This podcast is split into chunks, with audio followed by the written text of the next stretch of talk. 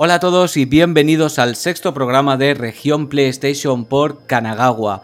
Un programa que esta vez le voy a robar la frase a mi compañero mientras él se queda bien calladito. Va a ser un programa muy especial y lo va a ser por dos motivos. Por el primero, porque vienen nuestros compañeros de región que ahora os presentaré.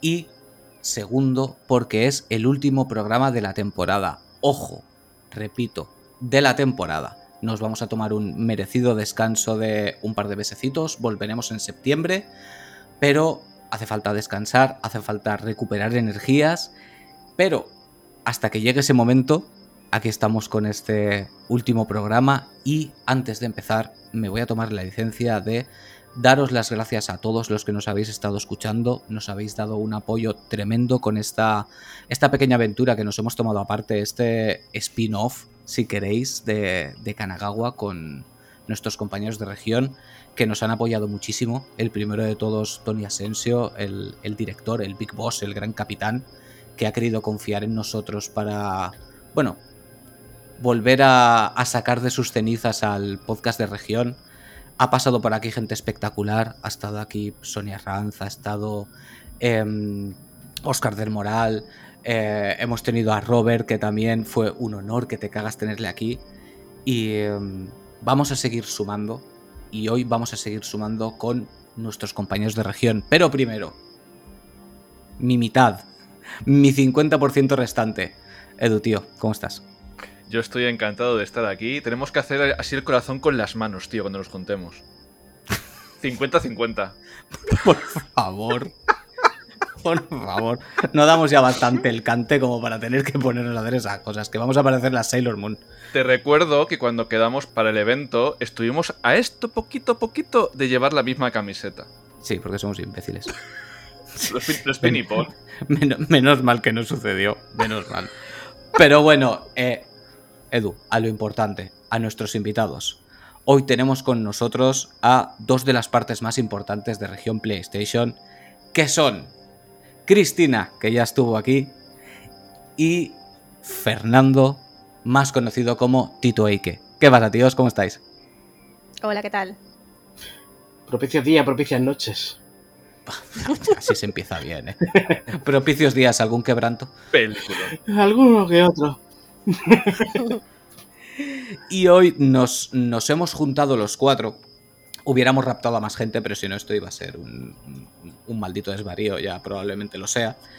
Para hacer un pequeño. un pequeño recopilatorio mental de recuerdos de tantos buenos momentos que nos han dado las, las videoconsolas de PlayStation. Esto es región PlayStation. Y si empezamos con los recuerdos que tuvimos al empezar cada generación, que mejor para terminar la temporada, repito, solo la temporada, de los mejores recuerdos que hayamos tenido con, con las consolas, con los periféricos, con los juegos, con cualquier cosa que os venga a la cabeza. ¿Quién abre la veda? Edu, que te veo cara de intenso. ¿Qué quieres? Porque estoy recordando, cuando comprabas la PlayStation original, la, la PSX, eh, te venía un formulario en el cual tú podías mandar eso para que te mandaran demos. Y yo pensaba que no me iban a mandar nada, ¿sabes? Y al final me mandaron una cartita ahí con mis demos y tuve las dos primeras. Las otras dos me las robaron del buzón. Me acabas de desbloquear un recuerdo, ¿eh? Qué Ramones. Sí, sí. Sí, sí. Porque sí, sí que recuerdo las demos que daban con las revistas, bueno, y la que te venía con la propia consola, que ya Sí. venía con, con una demo. Pero no recordaba que es verdad. Si, si mandabas una carta te mandaban demos a casa. Sí, sí, Es que sí. es cierto, sí que es cierto, qué grande. Que de hecho mi padre no quería porque pensaba que nos iban a estafar o algo. En plan, no pongas ahí la dirección, hijo, que te- nos, van a, nos van a liar alguna. Y yo, que no, padre, que no pasa nada. Que vienen los chinos, hijo, que vienen los chinos. Uy, madre mía. La pagó a tocateja, ¿eh? Fuimos al centro mail y se sacó a tocateja en billetes pequeños. Digo, "Mm, padre, me das vergüenza. No, no, no. ¿Cuánto vale esto? Y viene con todo. Y dice el chico, sí, sí. Pues no te compro un juego. Digo, joder, cómprame un juego, padre, que no viene ninguno. Y me cogió el Crash Bandicoot 3 en platino. Toma ya, ¿eh? Juegazo. Ah, pues entonces la cogiste un poco entrada a la vida de la consola, ¿no? Si iba ya por el Crash 3. Ujú. Coño, me dijeron, cuando apruebes, te la compramos. Y no- y no- y casi llegas a la 2. Casi, casi en la universidad te regalan las 5. la Universidad de la Vida. No, sí, sí, sí. No, pero yo me acuerdo, por ejemplo, que, que yo la primera vez que encendí la primera Play, eh, no le puse la memory. Claro, eh, hay que tener en cuenta que estamos acostumbrados a los cartuchos y los cartuchos o grababas partida o no grababas partida. Fin de la historia. No tenía más. Entonces, claro, yo no tenía el pensamiento en aquel momento de ponerle una tarjeta para grabar. Y cuando empecé a jugar y vi que no se grababa y te ponía inserte memory card y tú, "Mm, perdona, ¿qué? ¿Que, que inserte qué? y, y eso, y claro, no, no, yo no me planteé, lo sabía, pero no me planteé que en el CD, evidentemente, no ibas a grabar tu partida. Tenías que grabarla de modo externo. En, en los míticos cuadraditos estos, como eran los bloques, ¿no? Por Los bloques. bloques. Lo que es. Con los dibujitos que tenía, de Sí. cada uno sus. ¿Eso no lo hacíais vosotros cuando grababais partida la primera vez con un juego nuevo? ¿No te metías en el menú para decir, a ver qué dibujito tiene este juego? Sí, a ver el emoticono. Claro. Mm. Que además en la Play 2 eran con movimiento. Bueno, en la 1 también, pero los japoneses. Sí. Eh, ¿Os acordáis del primer juego que grabasteis partida, chicos? Pensaba que ibas a decir, ¿os acordáis del primer juego que os grabasteis? No, hombre, no, por Dios, que no, no. También me acuerdo, ¿eh? El Battlefield Modern Combat. ¿Cuál, grabé. El Battlefield Modern Combat. En ese Toma me ya. grabé, porque entonces no había, claro, no habían grabadoras, ni había lo que hay ahora. Y yo me grababa con la cámara de vídeo y el trípode, enfocando la pantalla. ¡Hostia! Mis partidas. o sea, yo mucho antes de Rubius y toda esta gente. yo me Tú grababa estás, por con en- el tú estás por encima en los gameplays, ¿eh? Exactamente, yo me grababa con el trípode. Sí, sí, mis partidas jugando al Battlefield y al Pero- Monster Hunter. ¿Hay documento de eso? Si no me han borrado los vídeos del Monster Hunter todavía está por ahí por YouTube. Del Battlefield no, porque hacíamos. Entonces eh, YouTube no te. No te bloqueaba por. No te borraba vídeos por el tema del copyright con las canciones. Entonces, Mm. eh, cuando lo pusieron, sí que me. Del Battlefield creo que ya no, no, no existe. Pero el del Monster sí, que todavía. De vez en cuando voy a chafardear a ver si todavía existe el vídeo y por ahí está. Hostia. Eso lo tenemos sí. que ver, ¿eh? Es que eso es... Si, lo, si lo encuentro, os lo, os lo, os lo mando. O sea, yo eso lo había visto con gente grabando las portátiles, eso sí, Mm. que había gente que antes de que se pudieran conectar directamente a capturadora, grababan Mm. la pantalla de la portátil, pero tú ya lo bestia con el Ya trípode lo bestia. la pantalla. Hombre, es que teníamos, hacíamos unas partidas brutales al Battlefield. Era, era, era genial. Y después editar los vídeos y subirlos a YouTube cuando empezaba todo esto. eh, no era por nada, era simplemente por tener el recuerdo ¿no? de la partida y tal. Y pues, lo subíamos y sí, sí, Uy. Echamos las risas. Pues si todavía se conservan, si los encuentro por YouTube, pues los, los mando, ¿vale? Perfecto. Perfecto, porque eso, es- eso además hay que verlo porque tiene que ser la hostia. O sea, yo tengo mucha curiosidad de verlo. Mm. Y a Sí, ver, sí. Ti- Tito, ¿y qué? ¿Y tú qué? Yo la primera, la verdad que es que fue la primera consola que yo me compré con mi dinero. ¿La O sea, primera Play? Sí, la primera Play. Fui a la tienda como tu padre y dice, tacatá, me la llevo. Y me llevo este juego, este juego, este juego, este juego, este Me tiré juntando, yo qué sé. Creo que fue el primer sueldo. Bueno, el primer sueldo creo que fue. ¿Te acuerdas Sí, de sí. cuáles te pillaste primero? Los dos Broken War, el King of Fighter 95 Joder. Ya iba y el. Samurai Showdown 3. Hostias. Sí, sí, no, no te andaste con hostias, ¿eh? No, Dos no, no. gráficas y dos juegazos de guantazos. Mm, sí. para la casa. Y ya después me fui pillando el- eh, lo típico, el Tekken y demás. Mm. Pero de recuerdo más heavy el que guardo yo de la PlayStation 2. Porque fui de los, de los primeros que se la pilló. Y tenías unas cuantas numeradas que te llegaban a casa. En la caja negra con una nota de PlayStation a tu casa. Con un juego de regalo que fue el Tekken Tag. Y me pillé el de Bonce, pero esa fue la que más ilusión me hizo, porque ya te digo, me llevó a casa y era como tener algo y "Eh, tengo santo grial, me voy, ahí os. Hombre, y si, fue- si esa, si esa caja la conservas, eso es tela. ¿eh? Está, está, está, está, está. Está, está. Aparte la tengo como, vamos, la tengo en el altillo puesta y eso no le toca ni el polvo, porque veo polvazos y soy, "Ugh, echa para allá. No, coño, que eso es un icono. Yo, a ver, yo tengo la, la- la primera tirada, la que era la caja completamente azul, que además era súper, súper bonita. Era un bloque azul eléctrico y de hecho está la pegatina del corte inglés que pone 74.990 pesetas. Ya ves. Ya te Y la tuve con el mismo, con el Tekken Tag, pero yo sí que lo pagué aparte, no me lo regalaron. Hostia, la mía ha visto mundo mi PlayStation 2. ¿Mm? Porque me la pillé trabajando, me pillé la discografía de Mago de Oz y la PlayStation. Sí, sí, es que como aquí no hay tiendas especializadas, pues era un- una tienda de música que también vendía videojuegos y tal. Entonces yo, como estaba de 8 de la mañana a 12 de la noche trabajando en una piscina, pues en la trastienda pues la tenía puesta. ¿Qué pasa? Pues que mi jefe compraba el interview. Entonces, como compraba el interview, te venía tu película porno con el interview. Sí, sí, sí, y descubrí que usaba mi PlayStation 2 para ver el porno. Y digo, la puta madre que te parió, cabrón. ¿La interview daba DVDs? Sí, majo, sí. Cosas se enterado. Por 100 pesetas más. Hombre, hombre. y que los del pueblo, que le quitaras tú la interview de ahí, ¿eh? No, no, ya me imagino, me imagino. Que el carajillo con la interview, eso era sagrado allí en el pueblo. Es que es una revista muy de Yayo, ¿eh? Joder. De, no, no, no, yo es, yo es por los artículos de ciencia. ¿Sabes? Me la compro por los Pero, artículos pero. de ciencia. Che, che, che, che. El de anatomía. El carajillo, el ABC y el interview. Exactamente. ¿Y te acuerdas de los juegos? Final Fantasy X y Battlefield 1942, ¿puede ser? Pues sí. El, el de Play 2, sí, el Battlefield de Play 2 y el Final Fantasy X. Sí, sí, sí. ¿Y tú, Chris, te acuerdas? Yo me compré la Play 2 en el centro mail de, mm, del Centro Comercial Las Glorias de Barcelona. Y Mm. me compré la edición plateada Hostia. Toma Con ya. el- con el Sing Star. Que venía, Todos hemos tenido un lado oscuro. que venía con los micros. Venía con los dos micros y, y me compré también la bolsa, la bolsita de viaje para llevarla de un lado para otro. Sí. Es que claro, eso además lo pide, ¿no? Porque dices, con el SingStar para llevártela a las fiestas de Tocristo, Eh, sí. para- para- para- para poder cantar en cualquier casa. Sí, sí. Y no sé por qué me pillé el, el SingStar realmente, pero, pero sí, fue con el SingStar. Y después, no sé si os acordáis, que, mm, que salía el, el adaptador de internet que tenías que comprar aparte. Sí, para correcto. jugar, para jugar al SOCOM, que fueron los primeros juegos así para jugar online, el SOCOM y el, y el Monster Hunter. Y Mm. no sé si os acordáis que cuando os dabais de alta, os mandaban una carta a casa. Sí. Conforme os había. Pues yo todavía la guardo. De La, hecho, la guardo, ¿eh? de hecho, yo tengo la de la de beta tester. Porque primero Sony hizo como un barrido en plan de a ver quién quería, quién tenía buena conexión en casa. Creo Mm. recordar que te pedían tener un mínimo de conexión para poder Mm. hacer pruebas y te mandaban el modem y el SOCOM. Me ha venido ahora sí de flash. Sí, Sí, sí, sí, sí. sí, sí, sí, madre mía. Buah. Hostia, no esperaba desbloquear cosas de estas, la verdad. Mm, Ha llovido. Hombre, eso, eso que estamos haciendo Vaya. bien. Hostia, que sí ha llovido.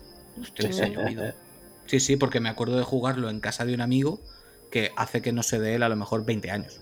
Sin ningún problema, fácilmente. Mm. Fácilmente. Sí, sí, sí, sí, sí. Que eran los, esos primeros intentos de internet. Vaya. No había- es que de hecho entrabas en las partidas y no había, no había gente. No, no había. No, no, no Habían había cuatro gente. gatos realmente. Que por ejemplo en el Battlefield ahora entras en cualquier sala y no, no te encuentras con la misma gente ni por casualidad. Y en aquella época siempre te encontrabas los mismos clanes jugando. Claro, por- por- Era porque eran cuatro matados. claro, claro. No, pero y los inicios de la Play 3 más o menos igual, ¿eh? Porque yo me acuerdo que muy poquita gente tenía, tenía internet y ya la consola ya venía preparada. Pero yo me acuerdo que yo tenía agregada gente súper poca. Porque decían, a ver, yo sí que estoy muy usuario, dice, pero no, no. No me vas a ver online, va a ser que no. Es que es verdad. Que además yo eso tampoco lo supe, porque me acuerdo cuando la compré, lo mismo, esa también la tuve de salida. Me costó ahorrar una barbaridad de tiempo. Pero esa la, la quería de salida porque yo creo que todos pensábamos que eso era la bestia más grande jamás contada, porque además era un monstrenco, era, Vaya. era gigantesca. Y, y cuando de repente te pedían que te crearas un usuario y todo esto, yo me quedé como bloqueado. Digo, ¿un usuario? Hostia, qué presión, ¿no? Que no prele poco. Y de hecho, sé, sé los años que tenía porque mi usuario acaba en 24, que era la edad que tenía en ese momento. No se me ocurrió poner la fecha de nacimiento, ¿sabes? Poner 83, no, no, 24. Sí, sí, sí. Así sé que la tengo desde los 24 años. Hostia, es que ha llovido, ¿eh? Es que llevamos una vida con la marca. Sí, sí, sí, sí, Mm. ha llovido, ha llovido. Sí, Yo sí, en mi sí, caso sí, la sí. Play 3 fue mi lado oscuro. Yo la ¿Oscuro tuve... Sí, sí, yo la tuve al año... Al año o al año y medio de que saliera. Porque en aquel entonces me cogió con la 360 y yo estaba con la salió antes. 360 que no cagaba. O sea, yo era pro Xbox. Me, me- fui al lado, al lado verde de la fuerza. Y, y estaba eso. ah, que si los logros, que, ah, que si los juegos, ah, que si- Total.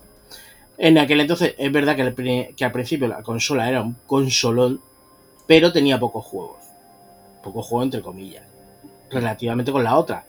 Decía, bueno, ya me la pillaré porque me la voy a pillar, pero ya esto, ya lo otro. Y al final fui a casa de un colega mío y tenía el, el Uncharted 2. Hostia. Y aparte, es que yo me acuerdo de este amigo, ya no lo he vuelto a hablar en mi vida desde aquel día, pero que. Porque me coge, me, me lleva a la tele y dice: Mira esto. Yo, "Ah". Me pone el Uncharted, lo veo comenzar, empieza una cosa, empieza otra. Y yo, Dios mío, mi arma, ¿esto qué es? Y. Y yo, por Dios. Me quedé tan flipado que tal y como lo vi, me fui a la tienda. O sea, tal y como lo cogí, salí de su casa, me fui a la tienda y compré la consola. Compré la consola, me pillé el Uncharted 1 y el 2 y a viciarse como un muerto. Y, y a partir de ahí fue pues del tirón. Me pillé todos los exclusivos que vi y yo dije, venga, tío, todo lo que te has perdido, tú eres muy tonto. Y fiesta total. También es verdad que ya a partir del año, año y medio se empezaron a poner las pilas y fue un juegazo detrás de otro y que te dejaban, vamos, te dejaban los ojos como, como en órbita, o sea, como dos platillos volantes, tú diciendo, venga, esto no se puede mejorar. Fue en la época de mi vida que más veces creo que he dicho, esto es como una vida real. Esto se ve, esto se ve como verdad, tío, pero si es que son tíos. Dices, madre mía. Y yo sé, es verdad, ¿eh? yo creo que es la vez en mi vida que más veces lo he dicho. Mira que ahora vemos, vemos intros que nos pegamos por el hecho de es que la boca no se mueve bien con el habla, es que la, el ojillo no sé yo. En entonces veíamos un cuadrado y lo flipábamos en colores. Pero es que. Sí. Pero es que fue un consolón al final de todo, ¿eh? Sí, pues, De hecho, yo me, me atrevería a decir que es el último salto grande que hemos vivido. Porque Sí. yo de la 3 a la 4, coño, a ver, lo notas, Pero no es un salto tan bruto. Y de la 4 a la 5 lo mismo. Yo de la 4 a la 5 donde nota el salto más bruto es en tiempos de carga. Sí, Porque yo, vosotros me habéis Sí. dicho que no estabais jugando al Final Fantasy Edu, sí. Sí. Eh, Final Fantasy XVI, tú cargas partida sí. y es automático. O sea, es absurdo. Tú le das y ya estás jugando. sí, Y sí. eso, hostia, esto es. Ahí es donde lo notas. Ahí es donde lo notas, que los tiempos de carga no existen. O sea, es que hay no- juegos que cuando ya el juego está bien optimizado y bien pensado para una consola, va como un tiro. Sí, Yo en sí, el sí. último que noté esto de, de la carga rápida de la Play 5 ha sido en el, en el Hogwarts, en el Hogwarts Legacy. Sí. Por dentro de la, escuela, de la escuela, el hecho de estar en Hogwarts, abrir la puerta y es que no hay carga. O sea, tú abres la puerta y sales. Después lo tengo también en la Xbox. Tú llegas a la puerta, carga. ¿What? Mm. Y es, es que es increíble. Lo que hace con, el- con esto de las cargas rápidas, yo de verdad que es, es brujería. Mm. Es brujería. En Es el del Ring te pasa lo mismo. En el del Ring tú te vas para un lado, te vas para el otro y tú dices, tío, ¿cómo coño me pueden monear esto tan grande sin nada? O sea, es una burrada. Lo que están haciendo con las consolas nuevas hoy en día, vale que la cosa ya está más, más adelantada. Muchas veces cuando te pones a hablar pareces un abuelo cebolleta, pero es que es verdad, tío, es que te pones a pensar en el recorrido que hemos hecho. dices, madre mía, tío. Es que es grande, tú te, te Sí. pones a jugar a la Play 1. ¿sabes? Ya, no me voy más para atrás, ¿vale? Me quedo ya en las 3Ds. Ujú. Y ya lo notas, pero, pero una barbaridad. Y yo había juegos en, en Play 1 que me reventaban la cabeza, que decía, pero esto, esto no lo entiendo. O sea, no, lo tengo que procesar. Lo tengo que procesar. Quiero decir, yo, por ejemplo, uno de mis primeros juegos de Play 1 fue el Dragon Ball Final Bout. El infame. ¿Vale? Que ahora todo el mundo lo ve y todo el mundo se ríe. Porque Sí, sí, es lento, es malo y todo lo que. Pero yo cuando lo vi la primera vez flipé. Flipaste. Flipé muchísimo y el juego me encantaba. Yo decía, esto es buenísimo. Ahora, pues pruébalo y me cuentas. Claro. Pero en aquel momento era una barbaridad. Era una barbaridad. Ha dicho Fernando una cosa muy, muy interesante que es que antes nos flipaba todo y ahora a cada detallito que ves ya me ha sacado de la inmersión. Y dices, joder, y es que no sé, yo creo que tenemos todos una edad que hemos convivido desde las 2D a las 3D y tal, y que somos como más permisivos porque hemos visto la evolución de la industria. O sea, hay un diente de sierra ahí, digo, joder, yo es que viví con los dientes de sierra, yo me cortaba con los dientes de sierra. Sí, se ha escapado uno, pues bueno, es que hay popping, joder, hay juegos de la PlayStation 2 que tú no veías el horizonte del popping que había, o sea, hay que levantar un poquito la mano con ciertas cosas porque no son para que te saquen del juego. Mira, mira, a mí hay a veces que cuando se me ponen en este plan de no, es que ahora mismo con lo que te enseñan eh, el tráiler no es lo mismo que cuando te llega el juego. Digo, mira, chaval, yo he vivido la época del Astra. Cuando tú te ibas a una tienda o te ibas a una gasolinera, pillabas ese cassette, que lo mirabas por detrás y te venía un dibujo. Cuando tú llegabas a tu casa, lo instalabas, si tenías suerte de que se instalara, después de una hora a lo mejor con el de los cojones te ponían el juego y te decías, ¿esto qué es? Y tú mismo te convencías de, ostras, qué pasada, ¿no? Qué chulo, ¿no? Se parecía en nada, porque después te ponía a mirar detrás imágenes de la MSX en una letra que no lo veía ni un chino mosqueado. Dices, pero tío, y, era mortal y, y ahora os quejáis con un tráiler. O sea, de verdad, Vaya. yo mucha gente nos dice, nos dice esto de, joder, es que los viejos siempre estáis iguales, que no sé cuánto. Pero de verdad es, yo lo miro el, te- el haber tenido la suerte de haber estado desde el principio a lo que hay ahora. Y es que no tenéis ni idea, en serio, de lo que tenéis ahora. Cuando os quejáis de una, de una consola, os quejáis de un juego, os quejáis de otro, yo de verdad es que yo cuando era pequeño, Mm. yo tengo ahora mismo en mis manos, ya no te hablo solo por, por nosotros, por nuestra parte que es Play. Mm, Por ejemplo, una Xbox. Yo tener una Xbox X ahora mismo en mis manos, teniendo 10, 11 años o 13 años, tío, yo, yo lo llego a tener, mira, se me pone hasta los pelos de punta solo de pensarlo. Sí, Mm. hombre, imagínate decirle a tu yo de 12 años, toma, que papi te paga la mensualidad y tienes todos los juegos que te dé la gana para jugar ahí. Para jugar, Mm. tú dices, ostras. O le pones un juego de estos tipo película, tío. Voy, voy- voy a decir una cosa un poquito impopular, pero, pero gran parte yo creo que ha venido a raíz de, de YouTube, eh, Sí, Twitch totalmente. y los influencers. Totalmente. Porque no, no, no digo que a conciencia, evidentemente, ni muchísimo menos, pero claro, hay gente que sabe del tema. No demasiados, muchos menos de los que os podéis creer, pero hay gente que sabe del tema. Entonces, ¿qué pasa? Que si ellos se ponen quisquillosos y dicen, Claro.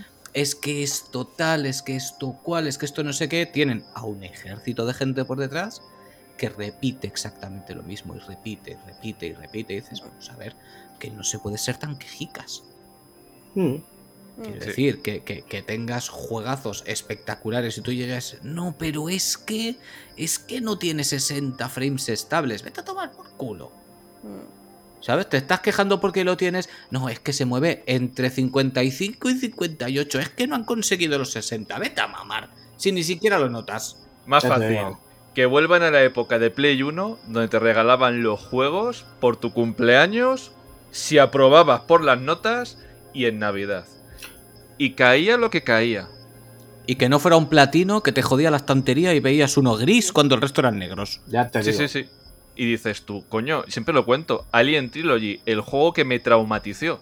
O sea, le alquilamos mi vecino y yo, y estábamos en el sofá. Y me dice, es una mierda de juego, ¿no? Y digo, sí, tío, en efecto, es una puta mierda. Hemos perdido el fin de semana. Llegan las navidades y mi madre me regala un juego. Yo le abro, digo, es un juego de Play. Toco ahí el paquetito, el puto Alien Trilogy. Y me dice mi madre, es que había otro de un soldado. Me voy al catálogo de Game. Le digo, ¿este? Y dice, sí, el Resident Evil 1. Mira, me quería morir. ¿Pero qué pasó? Que al final le disfruté, al final ya vencí e- el miedo y digo, mira, vamos a convivir juntos. O sea, vamos a estar en esta casa los dos, vamos a entendernos bien. Y, oye, que le disfruté, que le disfruté y que digo, bueno, pues al final entendí que era un shooter que estaba bastante bien porque tenía esa trilogía de juegos, era divertido, tenía zonas secretas y tal, y digo, bueno, pues mira, vale. Pero es que ahora mismo le pasa a un chaval y dice next a la basura o next y eh, me le llevo a la tienda, le cambio. Mm. Para, para valorar los juegos tienes que jugar juegos y malos. Si solamente juegas juegos buenos, al final no vas a tener un cierto bagaje de decir, mm, mira, esto está mal, pero esto está bien. Hay que jugar de todo y todo lo que caiga. Es que Ahí está. hoy, ho- hoy día hay poco juego que puedas decir malo. Hay pocos. Hay pocos, pero haylos. Sí, Eso. no, claro, claro, claro, claro. Evidentemente que los hay, pero quiero decir que por suerte hay pocos. Sí, sí, sí. ¿Sabes? No sé, ahora mismo de hecho no me viene ninguno así a la cabeza. Eh, Ya te Agony, digo, por, No, el Agony no, por favor. ¿Por qué? Porque eso mola muchísimo el Agony. El Agony no me lo toques. ¿eh? Mira, ¿ves? De- demostración. A mí me pareció una castaña. A ella no. No. Joder, y los dos tenemos razón. Agony es el del infierno. Sí. Sí, este que te lo vendían como, ¡buah! Esto lo tendrían que censurar por todas partes porque es una barbaridad y bueno. Hombre, llegó censurado para Play. hmm, Sí. Para PC es bastante más fuertecito. hmm. Sí. A mí me gustó mucho. ¿no? Pero, Sí, pero no, cuenta como indie. bien. Sí, ¿no? No, es que no, no sabría si meterlo en indio, ¿no? Es que claro, el, te- el tema indie también, ahí tiene miga, ahí tiene miga. Ese era un programa que queríamos hacer contigo porque Mm. llamarlos indies a ciertos juegos, ¿son independientes o simplemente son juegos con menor presupuesto y ya está? Y los, metemos dentro del saco indie. Mm, Está un poco abstracto el tema, ¿no? Claro, Sí. por eso lo Mm. digo. Es que a veces el término indie me fastidia porque Mm. suena casi hasta despectivo, ¿sabes? Para, para que- ciertas cosas y no es me que hay gusta. gente, que hay gente que lo utiliza despectivamente. Sí. Claro, por eso te lo digo. Entonces simplemente son juegos pues con menor presupuesto.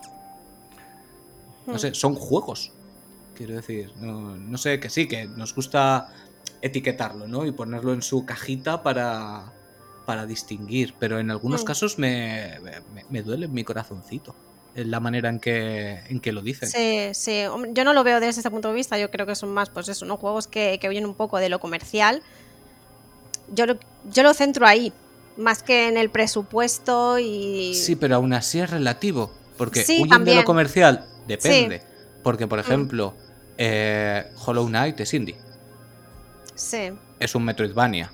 Eso Mm. no huye mucho de lo comercial. No, O el claro. primer Blasphemous. Sí, es que es eso. Está ahí la cosa un poco abstracta. ¿Sabes? Es que de- depende mucho. Yo Mm. eso te lo puedo comprar, por ejemplo, con... ¿Cómo se llama este de puzzles? Joder, que me gusta tanto. Ah... Estamos mayores ya, ¿eh? Este, que es en una isla, es que no me sale ahora el nombre. El With Night, una cosa así se llama. The Witness, The Witness. Ah, The Witness. Exactamente, The Witness. Ese sí que es poco comercial. Ese sí que es poco comercial y me parece un locurón. De Mm. hecho, es un juego que nunca borro de la Play. Lo tengo en la Play 4 desde que lo, desde que lo compré, en digital, evidentemente. Y no lo borro nunca, porque de vez en cuando me gusta ir ahí a comerme el tarro. No lo he acabado, ¿eh? Es, Hostia. Es una locura, es Mm. enfermizo. lo Ese programa tenemos que hacerle, ¿eh? Sí. ¿De qué? Hay ¿De puzzles? ¿O de No, indies? hombre, no. El de Indies, el de Indies. A mí me pasa eso de no borrar el juego de la Play y el de Long Dark. El de Long Dark siempre lo tengo ahí, puestecico. Porque siempre vuelvo. O sea, es que es una maravilla ese juego.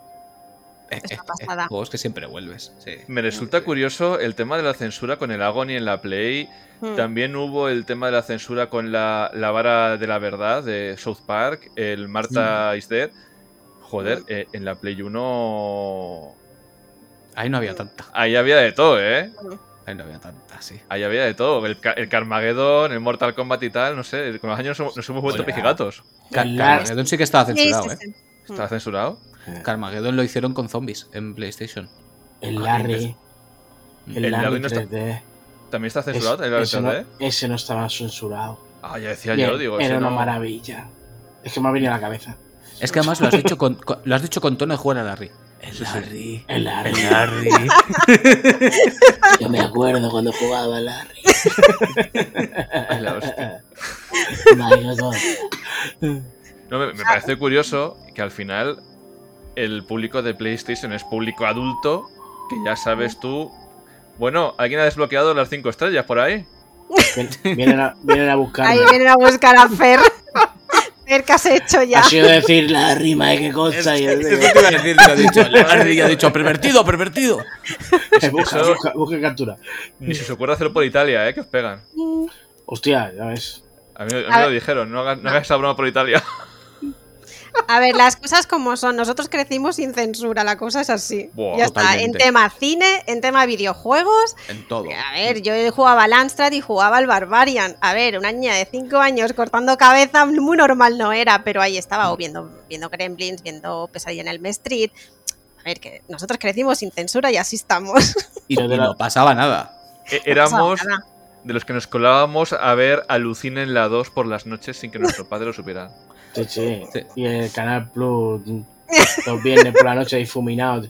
He visto, he visto, he visto, he visto, sí, sí, sí. Mm, Creo que eso era. Creo, ¿eh? Creo. Creo. No, pero mira, ahora que, has dicho el seguro. pl- ahora que has dicho el plus, yo en el plus veía también una serie que era de miedo que se llama El Club de Medianoche. Ay, qué buena. Sí. No me salían al principio unos niños sentados en una hoguera ¿no? Sí. y cada vez le tocaba a uno contar un cuento y eran todo historias de miedo. Sí, sí. Sí, sí, y, y hemos buenísimo. salido bastante bien dentro de lo que... bueno, Bueno, Ay. Hombre, más, o- más o menos. aquí estamos. trastornos de ansiedad, trauma, sí, pero bien, bien. Las medicaciones.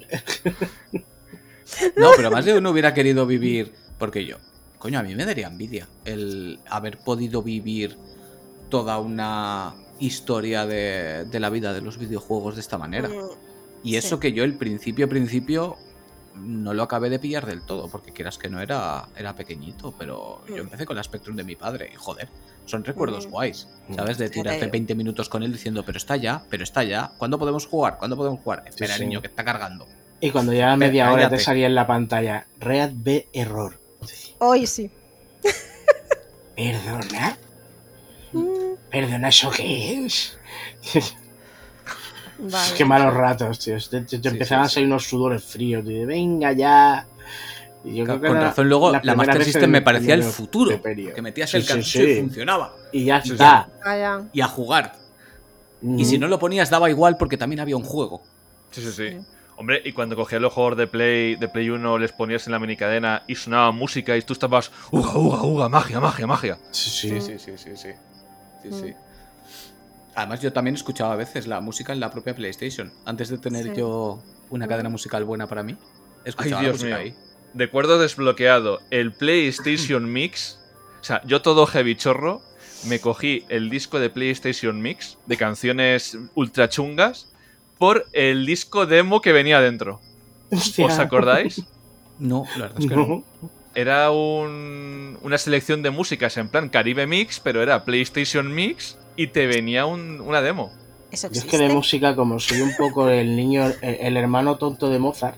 Mozart era Sí, sí. sordo y tal. Yo, yo soy medio tonto, sordo y ciego. O sea, yo para música no. Be- Be- Beethoven era el sordo, Beethoven. Pues yo, recuerdo, yo recuerdo el Dance Dance Revolution, no sé si lo tuvisteis, que Sí. podías, podías sacar el CD y meter uno original, o sea, un CD de música, y el juego seguía funcionando y tú podías seguir bailando, pero con la música del CD. Era un Nene. Sí, sí. PlayStation, el álbum, y había dos, volumen 1 y volumen 2, que era como gris, con un pavo asomado a la- rejilla de la Play calvo, como gritando. A ver, espérate, esto tengo que Eh, verlo Eso yo. tengo que verlo, ¿no? De 9 a 3 Ah, horas con todos los éxitos de la música dance. Contiene un CD con las 8 últimas demos para tu PlayStation. Año 1999. Te cagas. Me lo compré por las demos. Flipas. Vale, sí, estoy viendo la portada y sí que me suena. Hombre. Sí Hombre. que me suena, sí, sí que me suena. Yo esto lo he visto. Tenerlo no lo he tenido, pero lo he visto. Sí, sí, sí, sí, sí. Yo fui a zumbao. Totalmente.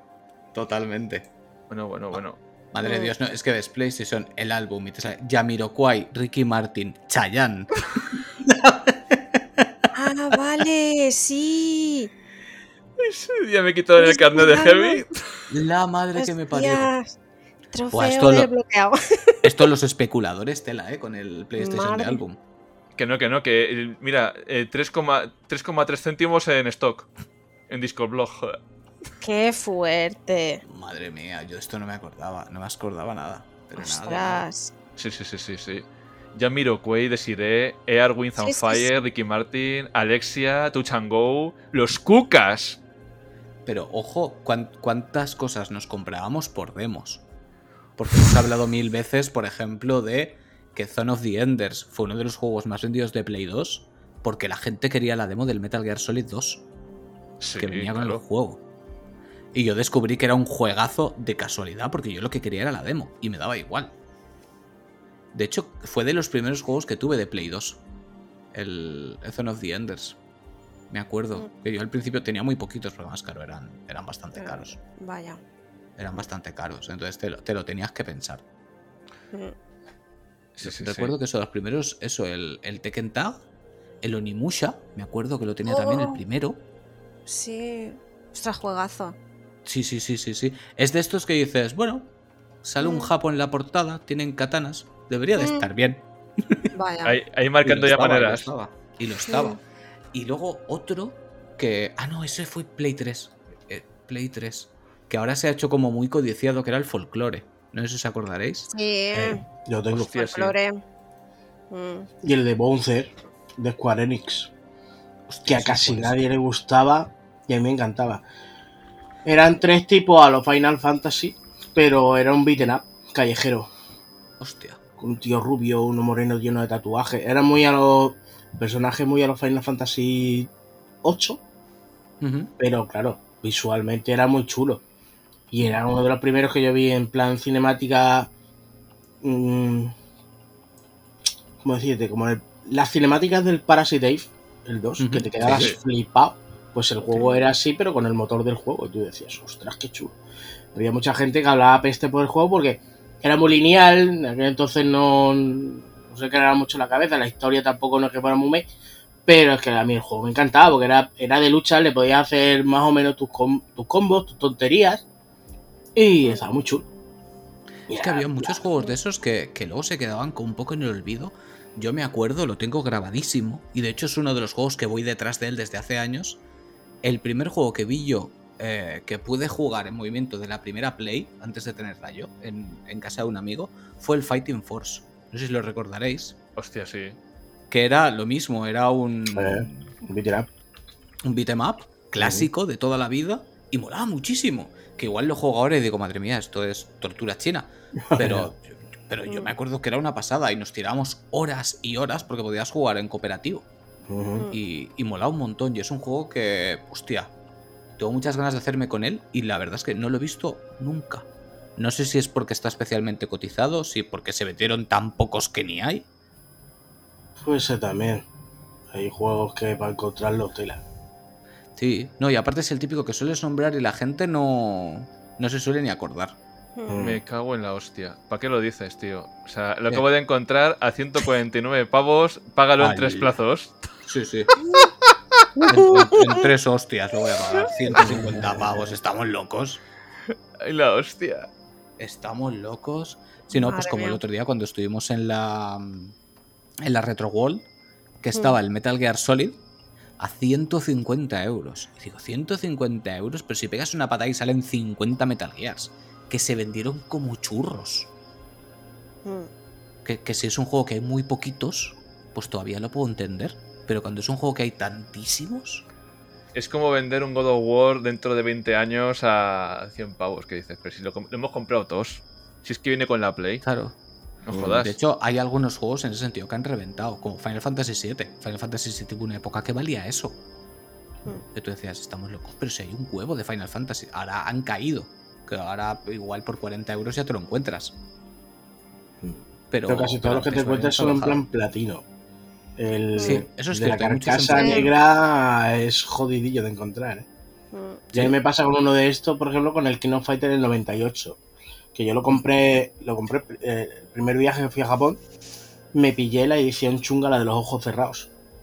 Y la edición normal es la de los ojos abiertos. Pues solo hay unos cuantos que están con los ojos cerrados. Por eso pagan dineral. Pero dineral. Y, y con este pasa lo mismo. Con el de Final Fantasy, el 7, el de la Mm. carcasa negra con el disco original y tal. Sí, sí. Porque es ¿Dónde que hay decías que vivías? Tienes que pasar dos fosos, un tío loco y un perro que no come desde hace un mes. Matar al dragón. Vaya. No, pero eso ahora me está pasando también con el Final Fantasy IX. Llevo mucho tiempo detrás del Final Fantasy IX y solo me lo encuentro en platino. Mm. Hay juegos que por desgracia os han perdido. ¿Cuánto pagas por él? ¿Cuánto, cuánto estoy dispuesto a pagar por él? Todo es hablarlo. Después hablamos. Carlos, Después entre- hablamos, después hablamos. entrega el mano y le robas tú a él. Sí. No, ahora, ahora es cuando tengo que decir, no, en realidad me he encontrado varios, pero estoy esperando al que esté con el mejor precio. No, en Claro, serio. claro. Es, es el único Final Fantasy que me falta por comprar. El Mm. único. Ostras. El único. Bueno, y el 6 también, en la versión de Play 1, pero eh, lo doy por imposible porque piden tales salvajadas que no lo pienso pagar. O sea, no, no va a suceder. No va a suceder. Hay juegos que son discriminados. Sí, Vaya. porque por ejemplo, el 9 sí que lo quiero porque me apetece volverlo a jugar en el sistema original. Pues sí, lo tengo en Switch, por ejemplo, lo volví a, a comprar para Switch. que además la versión está súper chula. Pero, coño, quiero tener el de Play y volverlo a jugar en Play. Pues yo solo los compro para jugarlos. Si no lo voy a jugar, no lo compro. ¿El de Switch están bien los frames por segundo? El de Switch va como un tiro. Porque es que el que tengo digital, pues tengo el original, el, tengo el original de PlayStation, pero me cogí el digital y resulta que los frames van acelerados. Claro, pásate la comba a cámara rápida. Ya. Im- imposible. No, a ver, lo que puedes hacer es acelerarlo si tú quieres. No, no, esto de por sí va más rápido de lo normal. No, no, el de Switch va normal y corriente. Claro, cuando estás con Fenaro y Genaro que se están moviendo, pues tienes que andar sacando fotos con el móvil porque va tan rápido que no lo aprecias al, al ojo. Y lo de la puñetera comba, eh, Laura, nuestra amiga, se, la, se lo pasó así, ¿eh?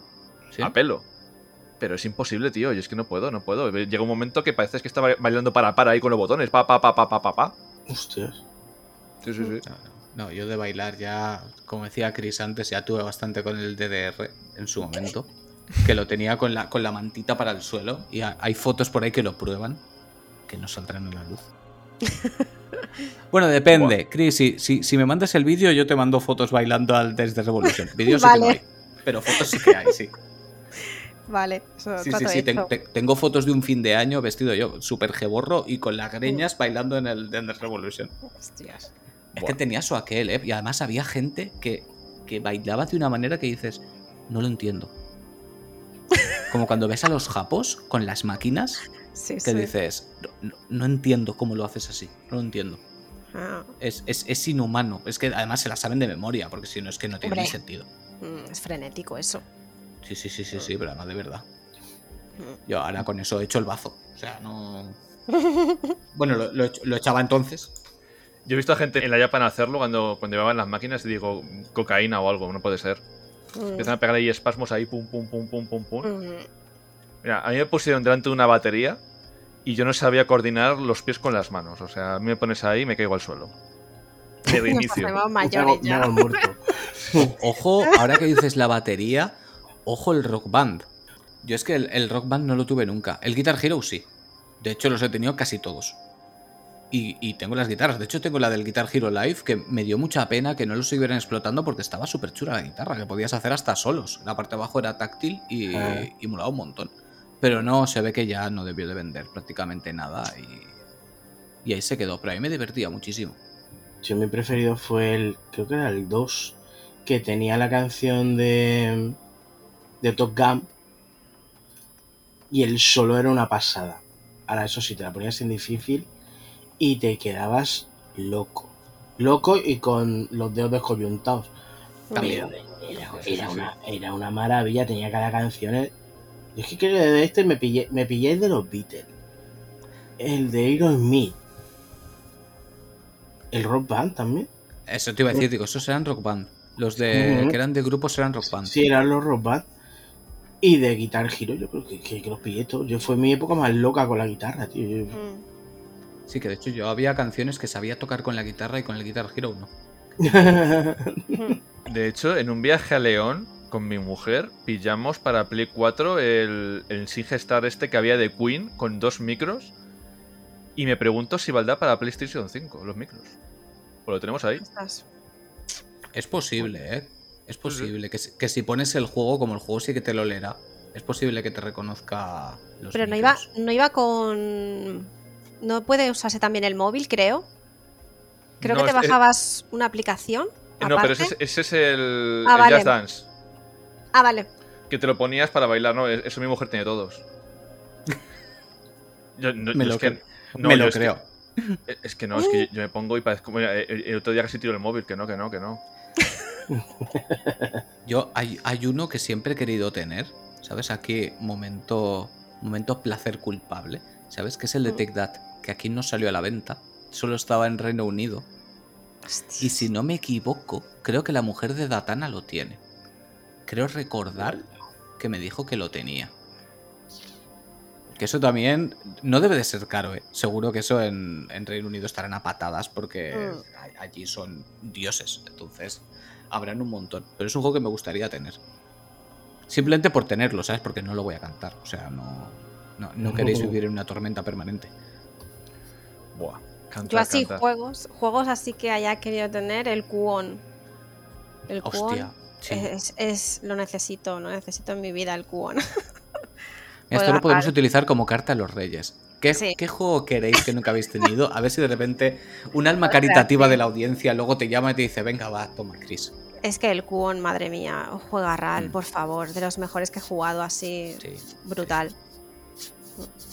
Aparte los, los Project Zero que también están súper caros, los Project Zero. Sí.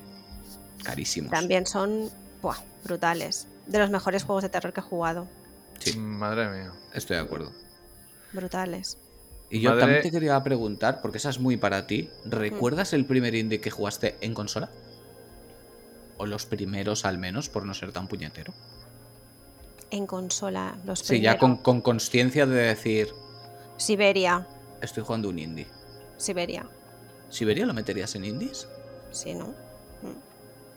No sé, Yo es que lo meto. en. Lo siento como aventura gráfica Sí. clásica, por así decirlo. Yo que sé, como. Deponia. Deponia podría ser indie, Es que pero así también es aventura indie, gráfica. a saber, no, no me acuerdo, indies, indies. Mm, Yo es que sí que me acuerdo del primero que dije, estoy jugando un indie, pero no, no era en consola. En consola no me Mm. acuerdo cuál sería. Pero fue, empecé el Braid. ¿Sabes cuál es. Braid? No. Uno El que es de plataformas que puedes volver atrás en el tiempo tú mismo. Fue, fue muy polémico en su momento, porque el, el protagonista, en teoría, es el bueno que está intentando rescatar a su novia, pero en realidad es el malo. Es un acosador que está persiguiendo a una chica. Es una locura el juego. Sí, sí, creo. Si no me equivoco, creo que era eh, exclusivo de, de Microsoft, creo. Y salió en PC también. Creo recordar. No, no, no me, no me acuerdo. Pues deberías jugarlo, Braid. Apuntado. Sí, sí, sí, no, porque además es chulísimo. Tiene la, la mecánica esta de volver unos segundos atrás en el tiempo. Entonces, para pasar a algunas plataformas, tienes que ir ralentizando el tiempo para que se vayan ajustando y se vayan sincronizando para que se muevan como tú quieres que se muevan. Y es una locura, es una fumada exagerada. Mm. Sí, Está sí. muy, muy, muy guapo. Y vosotros dos, que no sois tan de indies como la señorita, ¿recordáis los primeros que jugasteis? Eh, Journey. Journey. Journey, seguro, vamos, sí. Que además lo dieron con el plus, ¿verdad? Puede ser. Sí, Puede sí, sí. ser. mm. sí, Sí. porque es como lo he jugado yo. Eso sonaba. Y solo lo hubiera jugado si lo daban gratis. Mm. Eh, pues sí. ¿Para qué te voy a mentir? más, más o menos, ¿no? Más o sí, menos. y Mira, la culpa de que yo coma mucho indie hoy en día la tiene ella. ¿Yo? Porque, sí, claro. ¿Yo qué he hecho? Tú ¿Qué te quejas de que yo te vendo juegos, pues mm, yo me quejo que tú me vendes indie. Hay muchos que lo cogen, lo dice ella, de, ay, este es muy chulo, lo cogen, no lo ponen en el grupo. O he hablado con tales de no sé qué. Lo ponen en el grupo de, tenemos de región y tal. Pongo a mirar y, joder, pues, está, es que está bonito, es que está chulo, está no sé qué. Y nada, me lo cojo, me lo pillo, venga, va. Mm. Después llegan los de Meridian también y te ponen juegos de estos. Y, Rosa. Rosa. Y, y mucho me lo como de ella. Yo el primero de indie que pillé en consola fue el Shank. Shank se llama. Era uno No tipo. mm, ¿Cómo decirte? No es pla Sí, tiene plataforma. eh, Era en plan sangriento. Es S-H-A-N-K. Shank. Que es tipo Kill Bill. Una cosa así parecida. eh, entre comillas. Porque matan a la novia y tal. Y es el personaje con dos cuchillos, una escopeta. Y, y es muy. En plan. Como los beaten up de los anti- antiguamente, no sé si habéis visto el Canoli, el Gangster Canoli. ¿La habéis llegado a ver? Mm, No. Es un juegazo. Y también es tipo así. Tipo muy caricatura y tal. Mira, pues son indies, ¿eh? Chris, estás fallando. Eh, y, y el primero que jugué de esto fue, fue el primer. Yo, mira, me pegué una viciada. Que me lo pasé, no, y fue en dos tardes. Y porque una de las tardes me, me obligaron a irme, pues me tenía que ir. Pero es que era descomunal. Y estaba. Aparte, si antes, antes dominaba poco el inglés, madre mía de Dios. Mm, no me enteraba de mi papá. Pero pues, claro, eh, yo para acá. A lo mejor te cogía y te decían cualquier cosa que era prácticamente lo que tenías que, deci- que hacer y dando vueltas para allá, y dando vueltas para allá, y dando vueltas para allá. Y yo no sabía qué coño tenía que hacer. Pero me, encantó el puñetero juego. Y es muy sangriento, es muy esto. A lo mejor yo que sé, coges una. Coges a uno por la coleta y empieza a pegarle cuchilladas por la espalda. A, a, a lo salvaje. No sé. Eso creo que lo hice por nosotros, Edu. Muy mal, eh, muy mal, muy mal. Pues mira, os diré, el primer juego de PlayStation Talents que jugué, el Dog Child. Eh, esa De- es buena. Qué Esa bueno. es buena. Ese fue mi primer juego de Talents. Es buenísimo, eh, Que buenísimo. después fui a la Barcelona Games World, que estaban ahí para presentar, creo que era el Flipis Tesla. Y fui Mm. yo con, con el jueguito para que me lo firmara Darío Ábalos. Y guau, un, flip, un flipe. Mm. Sí, sí, ese fue mi primer juego de Talents que jugué. Con el tarao. Yo, mi primero de talents, pues Mm. igual que Edu, me imagino, fue Insomniacs. Sí. Buah, y me marcó, eh. Me marcó. ¿Sí? Me encantó, me encantó. Porque Ah. daos cuenta que en un juego AAA, o en un juego de rol, o un juego tal, el tiempo que tienes tú para sentir empatía con los personajes es muy, muy amplio. De Last of Us, Final Fantasy, Mm. pero que en un juego tan pequeñito cojas empatía Mm. en tan poco tiempo, Sí. es que eso es de, es, de, es de genios. Es que es de genios. Termina el juego y dices, coño, me siento mal cuando llega al final del juego. Sí. Porque tienes dos finales, uno bueno y uno malo. El, el malo me pega una patada en las narices Sí. llegar ahí. Sí. Dices, ¿cómo has conseguido eso? ¿Cómo has conseguido que me sienta mal Mm. en tan poco tiempo? Y, joder, Es que es un juego que está muy bien documentado, que de hecho yo lo jugué en directo y cualquier documento que cogías em, nos poníamos a investigar, ¿no? Porque te hablaba sobre, sobre las enfermedades y tal, y lo ponía, no- nos poníamos a buscarlo en directo y es que te daba, te daba mucha información de, de la historia y de lo que había pasado con los niños y de lo que había ¿no? detrás de, de Sí. todo y, y- y yo creo que, es, que, es- que está ahí, que está muy bien documentado ese juego. sí. Mm. De hecho, trabajado, sí. Virginia nos lo dijo, nos lo dijo en, el, en la entrevista que nos hizo. Mm. Joder, que le hicimos nosotros a ella. ¡Las horas! Eh, que había un antes y un después de esa historia y que tenían ellos su propia Biblia del videojuego con todo explicado lo que pasaba y tal. Y se nota. Mm, Se sí. maman el juego, ¿eh? Sí, sí, sí. Es, es breve, pero conciso. Mm, Sí, Sí. sí, sí, sí. sí. Sí, no, lo, lo- lo que esperas de un buen indie al final. Que, Claro. que tenga la dirección exacta que tenga que tener Y te muestre todo lo que te quiere mostrar en ese espacio de tiempo. Exacto. Yo No, de hecho ahí juegos- siempre pongo como ejemplo de indie perfecto el, Mm. el What Remains of Edith Finch, que supongo que lo habréis jugado más de uno. Mm. Ese juego me parece una barbaridad, pero una barbaridad.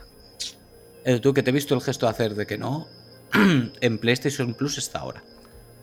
En la, en la colección de PlayStation Plus está. En la básica que tengo yo, Eh, hostia, pues ahí me pillas. Yo es que tengo la completa. Creo que es yo, en la yo la pelada. Solo viene en la premium, Dame. creo. ¿Solo está en la Premium? Sí. No lo sé. No lo sé. Es que además lo quiero volver a jugar. Mira, lo que hablabas en el último podcast nuestro, ¿sabes? De, rejugar juegos. Ese es un juego que quiero rejugar. Porque además realmente durará a lo mejor cuatro horitas, cinco horitas. Es que no es más. Y en todo ese tiempo tiene tantas cosas y tantos sentimientos y tantas mecánicas. Porque es en, un, es en una casa. Entonces cada habitación de la casa representa a la persona que vivía en esa habitación de, de la familia. Y son habitaciones temáticas con sus propias mecánicas, sus propias historias. Es una locura. O sea, yo es un juego que le recomiendo a todo el mundo que le gusten los indies, lo tiene que jugar. Menos si trabaja en inmobiliario. No, si trabaja en inmobiliaria, más, porque si es capaz de vender esa casa, puede vender cualquier cosa.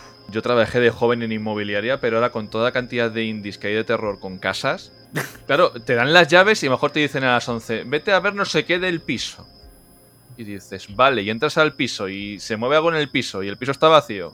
Y te daba un cague de la hostia. De hecho, una vez estuve en una que te daba una sensación de irrealidad porque tenía un pasillo. La, casa era pasillo y habitaciones laterales. Que dices, es que esto no es real. Pero sí, debe ser un, un bajo de estos reconvertido con papel pintado y em, lámparas como antiguas y tal. Y decías, esto parece un pasillo de Resident Evil. ¿Qué cojones está pasando aquí? Pero yo Es creo. Carlos, dime. El DPT. el DPT, sí. Es que entramos tú y yo a los indies por la puerta grande. Es que después de, mm, de Insomnis vino Tape y Joder Tape Mm. también. Es No, que. pero, eh, más que nada, es que yo con esos juegos tengo algo que no es. em, ¿Cómo decirlo? No es, no es, no es, par- no es imparcial. ¿Sabes? No es. Ha, ha marcado un antes y un después para nosotros. ¿Sabes? Ya no solo el. como el videojuego en sí, sino a nosotros como persona y dentro del podcast. Sí. Porque fue eh, conocer a Virginia y a Gonzalo, luego conocer a Masa y, y dimos un salto en. Correcto, sí. Dimos un salto de. em, no sé si de calidad, porque no sé yo en, en qué momento hemos sido nosotros sobrados de calidad, precisamente. Pero sí en meternos dentro de, de la industria, o mejor dicho, que nos quisieran meter dentro y conocer más gente y em, adentrarnos en la creación de los videojuegos desde dentro. Y claro, es que significó mucho, ¿eh? fue un punto de inflexión muy Sí. gordo. Y de hecho, hay una cosa que hace muy bien Chris. Que veo que pones cara en plan de sí, sí. Que además lo ha dicho Fernando. A los juegos indies, lo único que les falta es que tengan su propio altavoz. Que gente como tú o que gente como nosotros o que gente en general hable Mm. bien de ellos. Porque mucha Mm. gente no les juega porque Mm. no les conoce. Mm, Y eso es lo importante. sí. Que se den a conocer. Y es que los indie muchas veces me gustan por el mero hecho de que, como se apartan mucho de los juegos estos así en plan industrial, son juegos que están hechos con ilusión. Es que tú Sí. cuando te pillas un juego de estos, no estás comprando, por ejemplo, un juego para pasarte un rato, no. Estás comprando la ilusión de un grupo de personas que han estado trabajando X tiempo poniendo su corazón, poniendo sus horas, poniendo su familia, poniendo su propio dinero, y etcétera, etcétera, para tu disfrute. Ya no es por el mero hecho, yo creo, muchas veces de buscar el éxito o algo así por el estilo, porque, a ver, industria, quieras que no. Mm, Pero es que eh, la ilusión que tú ves en esos juegos no los ves en los otros juegos de hoy en día. Tú te pillas un juego de Exacto. esto en plan, mira, como hemos visto, Final Fantasy. Tú te pillas un Final Fantasy y el Final Fantasy está hecho para que tú te lo pongas en la tele y te quedes flipado desde el minuto uno. Sí. Hay algunos, un- algunos indies que están puestos para que lo disfrutes. Disfrutes con su historia, disfrutes con su paisaje, disfrutes con su. Simplemente con los diálogos a lo mejor te están contando o con simplemente la historia. Ya está. Y detrás de eso hay personas que han estado. Pues vete tú a saber las horas de su vida en, metido ahí. vaya. Que lo veo muy distinto a lo que es la industria en sí. Y más hoy en día que Yo siempre lo comparo con, con la música. Muchas veces decimos de, de grupos que nos gustan, "Buah, el mejor disco es el primero, ¿sabes? A partir del primero luego ya empezaron a, Claro. a hacer cosas raras. Porque el primer disco de un grupo es el disco de su vida. No saben si van a hacer otro. Entonces van con todo. Y a lo mejor llevan años y años y años preparándolo porque hasta que no te dan la oportunidad no lo puedes soltar todo. Y con un indie al final es eso, porque realmente no saben si van a volver a hacerlo otra vez en su vida. Porque están Claro. poniendo toda su ilusión y todo su dinero ahí. Y además, igual que en la música, luego los grupos se dividen y cada uno tiene sus ideas y tiene sus intenciones y sus cosas. Y, y muchas veces queda ahí. Y son juegos de un estudio único que solo ha publicado ese juego porque después de ese juego, pues este se ha ido aquí, este se ha ido allá, este ha decidido que ya no puede con los videojuegos porque no puede con esa vida o con esa presión. Y, y son piezas únicas, es orfebrería. Total. Sí. Y como todo, evidentemente hay morralla, porque la hay, Claro. pero, pero lo que hay en, en la gran mayoría es muchísimo, muchísimo amor. Mm. Y de hecho nosotros hemos apoyado desde aquí muchísimo a, a la iniciativa de PlayStation Talents precisamente por eso. Mm. Porque le meten mucho cariño, mucho amor, muchas ganas. Coño, cuando estuvo aquí Robert, que nos estuvo contando todo, eh, ahí hay mandanga, ¿eh? Ahí Sí. hay mandanga. Mm. Y es que es el futuro.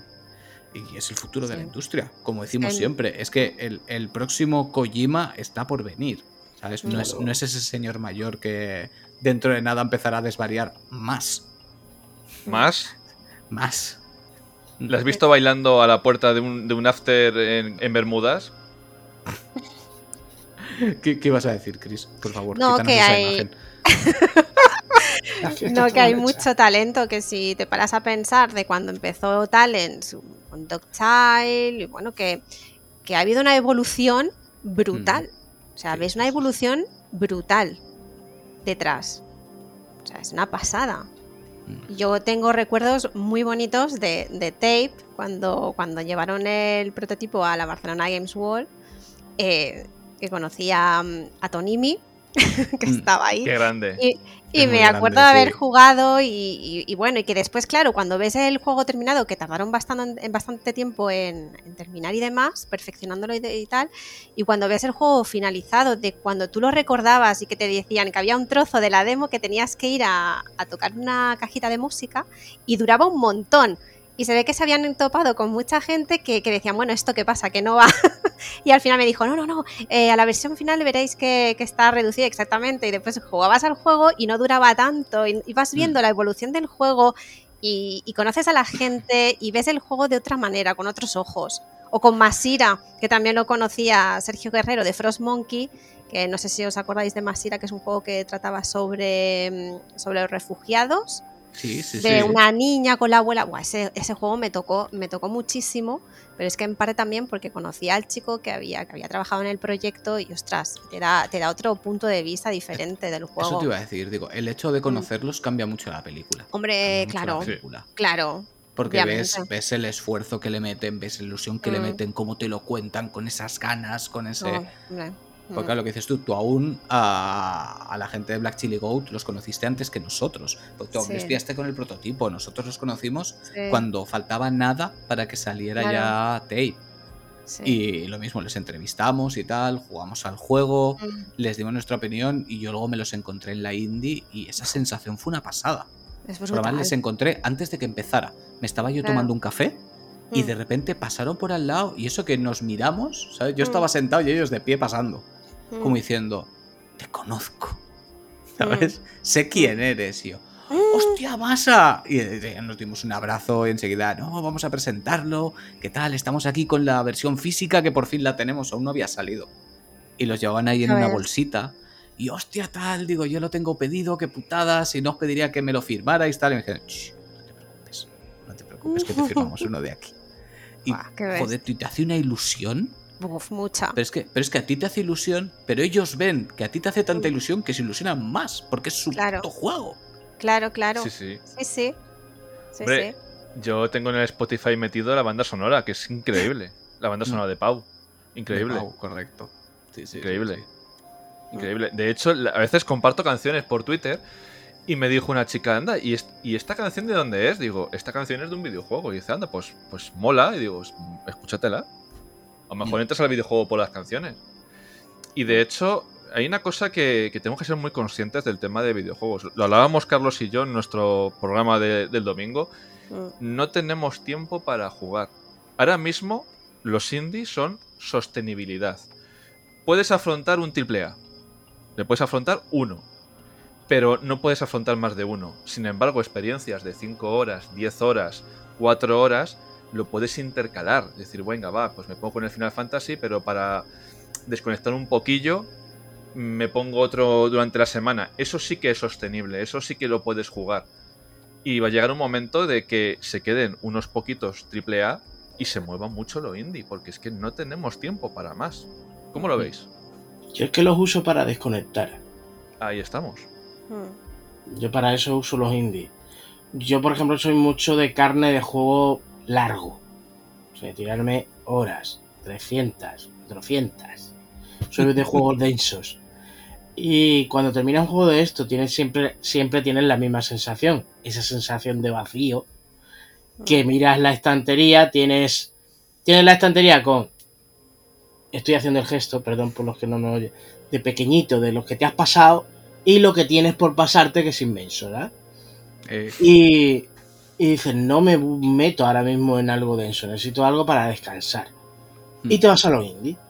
Me voy a esos juegos cortocitos que me va a durar una tarde, me va a durar dos, me voy al siguiente, que otra vez dos horitas, tres horitas, me desahogo, pues, mm, desconecto, porque como tengo ese juego cortito ahora mismo, me veo una peli, descanso de la consola y vuelvo otra vez, pero tengo ese juego cortecito, y así.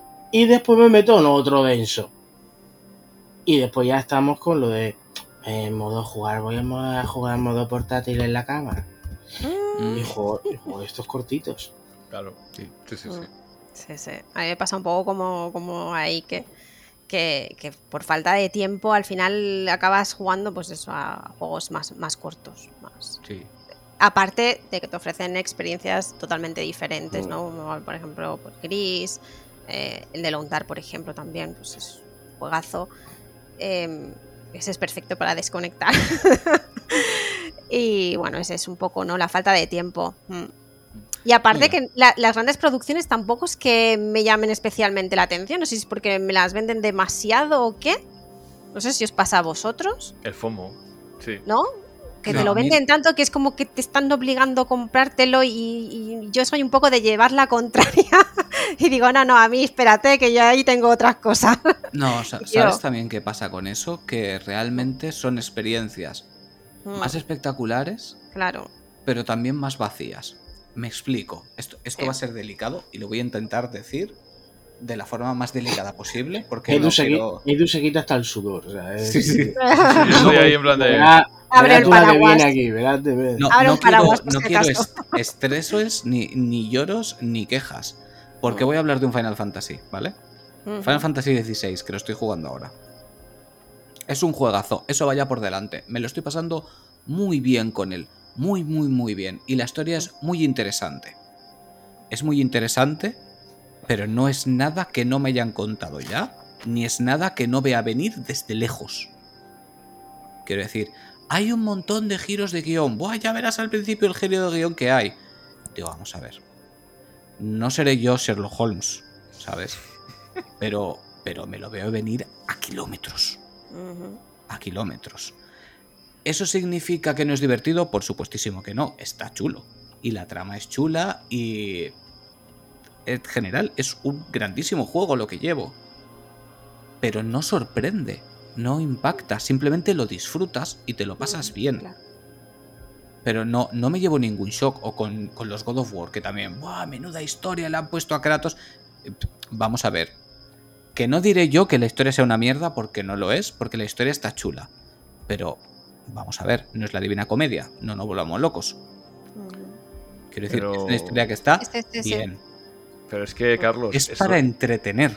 Es que lo que está pasando en videojuegos, en cine, en literatura. Claro, por eso lo digo. Lo que pasa es que son cosas que parece que las dices y la gente enseguida se vuelve loca. ¡Oh! Que es una maravilla, que es una maravilla. Bueno, a lo mejor para ti es una jodida maravilla porque ni has leído en tu vida, ¿sabes? Si las mejores películas que has visto son las de Marvel. Entonces puedo entender que te parezca una maravilla. Ujú. Pero vamos a ver, que simplemente son cosas que están bien. Mm. Sin más, están bien. Mm. Ya los, los argumentos estos locos y rebuscados y impactantes y tal, ya son los menos.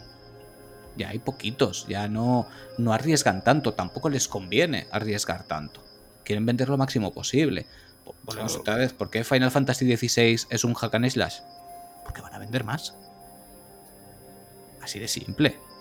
Así de simple. Querían dar un aire nuevo a la franquicia y una forma de acercar a más gente. ¿Cómo? Pues a la gente ya no le gustan tanto los juegos de combate por turnos. Sí que han habido excepciones que han triunfado mucho. Ahí está Like a Dragon, que ha triunfado un montón con su combate por turnos. Ahí están los Persona, que han, de repente han explotado y son combate por turnos. Pero son los menos. Yo creo que por más que la gente exija Final Fantasy combate por turnos, si hubieran sacado un Final Fantasy combate por turnos puro, habría vendido menos. Sí. Mira, yo esto lo tengo, Sí. por Estoy ejemplo. casi seguro. Yo esto lo tengo, por ejemplo, con el. el, el ejemplo perfecto de el del Ring. El del Ring, a mucha gente que se pone las manos en la cabeza. Mira, tú estabas diciendo de que, de que nadie llore ni nada por el estilo, pues yo digo exactamente lo mismo. Que nadie me venga a comer la oreja porque, a ver, me pilla. El del Ring ha vendido la burrada que ha vendido y se sigue jugando hoy en día en plan bestia y demás. ¿Por qué? Porque es el menos soul de todos. Sí.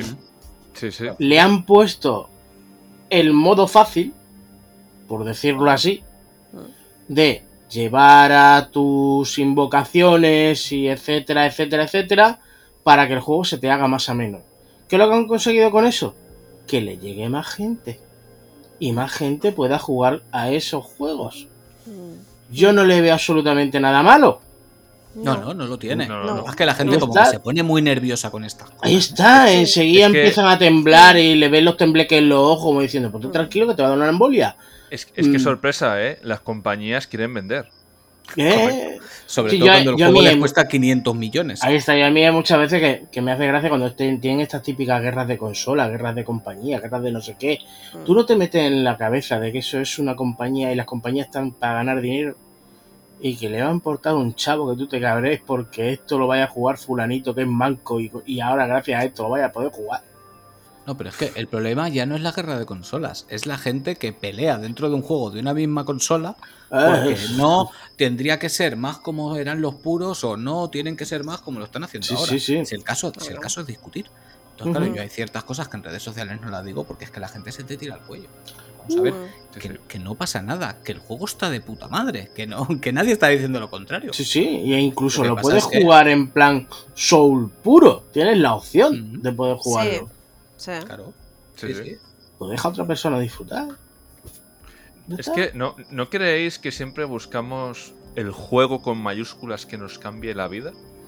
Yo tengo un juego. ¿Cuál? El Larry's. 2. No. Suicoden 2. 2. A mí me cambió. A mí me cambió la vida. ¿Por qué? Porque me cogió en un momento de mi vida que estaba muy chungo. Es- eso es muy importante, el, el momento en el que te coge. Yo estaba en ese momento en mi vida, estaba muy jodido. Muy jodido en todos los ámbitos de la vida. Y, y llegó a mis manos, yo jugué primero el 2 antes que el primero. Y llegó a mis manos. Pues yo ese juego, por X razón, por su historia y demás, yo tenía mi hermana pequeña, tenía mi mejor amigo, y las vivencias que yo veía en ese juego se asimilaban mucho a mi vida. Y el hecho de poder vivir esa historia con todos esos personajes, ese mundo tan complejo, esas batallas, eso no sé qué, eso no sé cuánto, ya a mí me apartó mucho de hacer muchas tonterías. Hmm. Y yo le debo a ese juego, yo le debo mi vida. Por eso hay muchas veces que cuando me pongo, eh, ¿cuál es tu juego preferido? Siempre me pongo igual, Suicoden 2. Y es que ni lo pienso. ¡Ah! Suicoden 2, lo tendrían que poner en todas las puñeteras escuelas. Perdón por el palabra. No, no, aquí Por- tranquilo. Sí. Porque es Pero que sí, sí, sí es que es fan- así. El, a mí es fantástico. el juego adecuado, el momento adecuado te cambia. Sí, sí, sí. Te Total. cambia. Y ojo, y siguen saliendo juegos así. Siguen saliendo juegos así. Porque yo. Han, han habido juegos que me han cambiado hace muy poco. Yakuza. Hace muy poco. Un Yakuza, sí. De hecho, un Yakuza también. Sí, sí, sí, sí, sí. Sí, Yakuza Laika Dragon. Sí. Yakuza Laika Dragon, no, no por lo complejo de su argumento, ni muchísimo menos. Pero mm, yo estaba jugando a un juego que el protagonista tenía cuarenta y pico años. Aunque yo tengo 40, no, no. De momento me mantengo ahí, ¿sabes? No vayamos sumando más. Eh, que de repente está en un mundo que no comprende. Pero él por dentro es un niño pequeño apasionado de Dragon Quest y en su cabeza, para no frustrarse por no juntar su...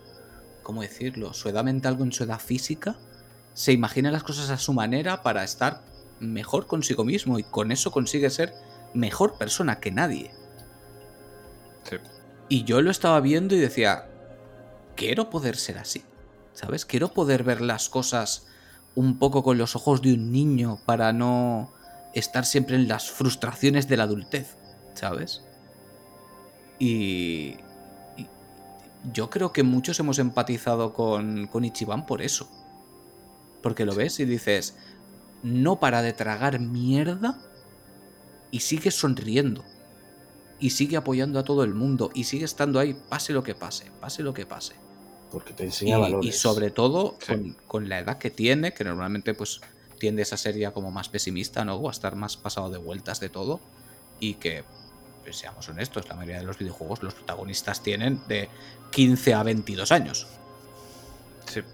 ¿Sabes? No, no suelen ser tan maduros. Entonces, pues ahí cambia. Y luego también, por supuesto, Nier Automata. Nier Automata es un juego que me rompió por dentro. Nier Automata es como si fuera un indie, pero con presupuesto de AAA. Bueno, ni siquiera de AAA. Dejémoslo en doble A. Que sé si, si, si vosotros no habéis jugado, que os veo con cara de no. Yo lo juego, juego, juego. ¿Has jugado tú, Chris? ¿Has jugado a Nier Automata? Mm, No, el autómata no. De- deberías. El que me queda es el, el remake barra remaster del El del siguiente. replicante. eh, que lo compré y el pobre ahí está. Pero primero lo pillé y, y me encantó. Me Ese encantó. juego es que tiene una historia que te. te- te- es, que- es que te rompe. Te rompe. Es que, es que te destroza. Te Mm. destroza. Sí, sí, sí. Yo, es una cosa- ver. yo nunca había vivido nada así en un juego. Fernando ha dicho el Suikoden 2. A ver, vosotros dos, ¿cuál es el juego que ya no es que sea vuestro favorito, sino el juego que, que os hizo decir, yo me quedo en este mundo para siempre? Duro, ¿eh? Pues sí. Duro. Yo creo que Chris, es, que yo creo que fue. yo me, remonto al paleolítico. Yo creo que me, Adelante. qued- yo me quedo con Undra. Es que fue, yo creo que fue Hostia. mi, primer, bueno. de los mis, sí, de mis primeros videojuegos. Y yo dije, yo me quedo aquí. y aquí estoy con Undra. Mm. Me quedo con Sí, Undra. señor. Que es lo que Sí. habíamos dicho, ¿no? Que antiguamente, eh, me voy a poner en modo abuelita cebolleta, pero es que antiguamente comprábamos los juegos por la carátula. Después tú Sí, veías sí. ahí a la vikinga ahí en su barco en la, en la pantalla de y después entrabas en el juego y decías, ¿what? pero sí, yo me quedo, sí, con Undra. Sí. Después vinieron muchos más, porque en aquella época habían un montón. Pero sí, con Undra.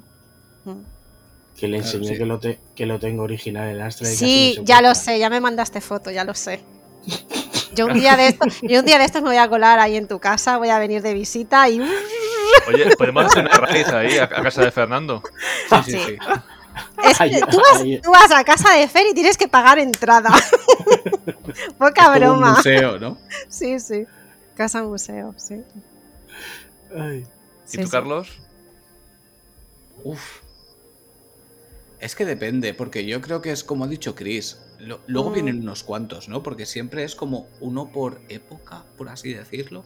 Pero Mm. claro, te podría decir de cuando era más pequeñito, pero realmente lo que sientes en ese momento es que dices, me encantan los videojuegos, quiero jugar videojuegos. ¿Sabes? Que ahí yo creo que estaría... Es que claro, iba a decir una aventura gráfica, pero eso ya fue un poco después. Ya fue un poco después. Supongo que me Mm. tendría que quedar con Alex Kidd. Alex Kidd y Miracle World, Mm. el que llevaba instalado la, la Mm. Master System 2, que Sí. fue mi primera consola propiamente dicha, que, que ya compramos adrede para jugar para mí después del, del Spectrum. Y, y las horas que le he metido yo a ese juego no tienen ningún sentido. De hecho, cuando sacaron hace poquito este, este remake tan chulo que han hecho, lo compré enseguida porque le tenía unas ganas increíbles, que además lo hicieron de cero, los locos. Mm. Mm. Eh, mm, pero claro, es que luego va viniendo por rachas, porque luego más adelante lo que iba a decir, llegaron a mi vida las aventuras gráficas en PC y de repente descubres, eh, me voy a ir a uno un poco menos común, por no decir el Day of Tentacle o decir el, em, el Monkey Island, el Simon the Sorcerer, por ejemplo. A mí Hostia. Simon the Sorcerer me Mm. O sea, el Simon, madre mía. me gustaba muchísimo y me lo pasé un millón de veces. Era, era como mi género, ¿no? En, en aquella Mm. época. Y el Indiana Jones, Fate of Atlantis y The Dig. Y bueno, podemos estar aquí, Full Throttle, Sam Max. Salían a patadas. La, la época Vaya. de oro de, de LucasArts. Vaya. Y, y luego de ahí ya podemos saltar a, ¿qué diría yo? Ya Play 1 directamente. Y palabras mayores. Final Fantasy VII, sin ir más Mm. lejos. Es que yo creo que, que es mi punto de inflexión también ese. Pero es que Final Fantasy VII fue el momento en el que, igual que con la primera PlayStation, voy a utilizar un topicazo. Esto ya no es un juego. ¿Sabes? Esto Sí. ya es otra cosa, esto ya es otro rollo, ¿sabes? Esto, esto ya va en serio. Y es que me pasó a mí ya, eso igual. ya- ya no es un erizo azul corriendo, ¿sabes? No, no es un fontanero saltando sobre setas. Esto ya es otro rollo. que los videojuegos te gustaban y tal, pero cuando pasas a un entorno en 3D que cada juego se supera al anterior, dices, ¿cuál es el techo? Yo tengo que estar aquí para vivirlo. Y el paso del 3D, a- del 2D al 3D en, en la Play fue lo que me hizo a mí estar eh, aquí ahora mismo con vosotros, con el micro y tal, porque yo no veía final a eso. Y, y- y cada vez eran juegos mejores. Y pasaban las generaciones. Y pasaba la Play 1. Y pasaba la Play 2. Y pasaba la Play 3. Estamos con la PlayStation 5 ya. Y, y- y esto no para. Esto no Para para. mí, fíjate que lo que es el tema gráfico no me impactó tanto como el hecho de descubrir nuevas formas de contar historias. Yo aquí es que me es- repito más que el ajo. A mí lo que me gusta de los juegos es que me cuenten historias. Me flipa que yo me no- cuenten historias. es que yo no hablo de gráficos. No, ya, ya, sí, sí, sí, pero es, Es- es el, el medio para contarte la. Eso es. la historia. Mira, La una, sensación de descubrimiento. hay una frase, eslogan de PlayStation, que a mí me encanta y además el día que me muera voy a pedir que me lo pongan en la lápida. Eh, yo no juego videojuegos no por no tener vidas, sino para tener muchas. Sí. Sí, es cierto. Adoro esa frase. Mm. Y a Toki que, que se me queja de esto, se la, se la casco encima. De todas formas, ¿habéis pensado cuando nos muramos ponernos una memory card en la lápida?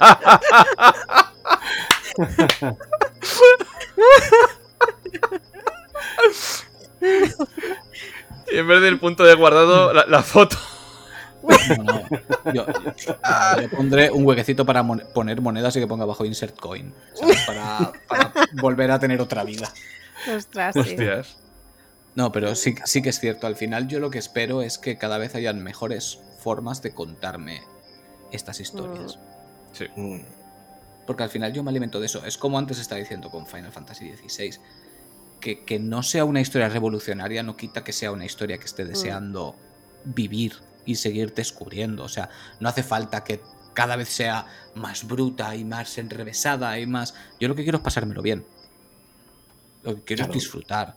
Entonces, eh, es que me importa un huevo que se vea a 2090 o se vea a 750-20. Es que me da igual. Exacto. Yo lo que quiero es que me cuentes una historia que te cagas. ¿Sabes? Eso es lo que me interesa. A mí lo que me interesa es que hoy, cuando he dejado de jugar, porque tenía que hacer cosas, me ha dado rabia porque un personaje que me estaba gustando mucho de repente por fin ha aparecido y quiero seguir sabiendo de él. Y he dicho, mierda, tengo que parar de jugar justo ahora que aparece este personaje y quiero saber más. Ahí es cuando sabes que un juego te está gustando. Y no es necesario que sea la rehostia. Es necesario que te importe. Sí.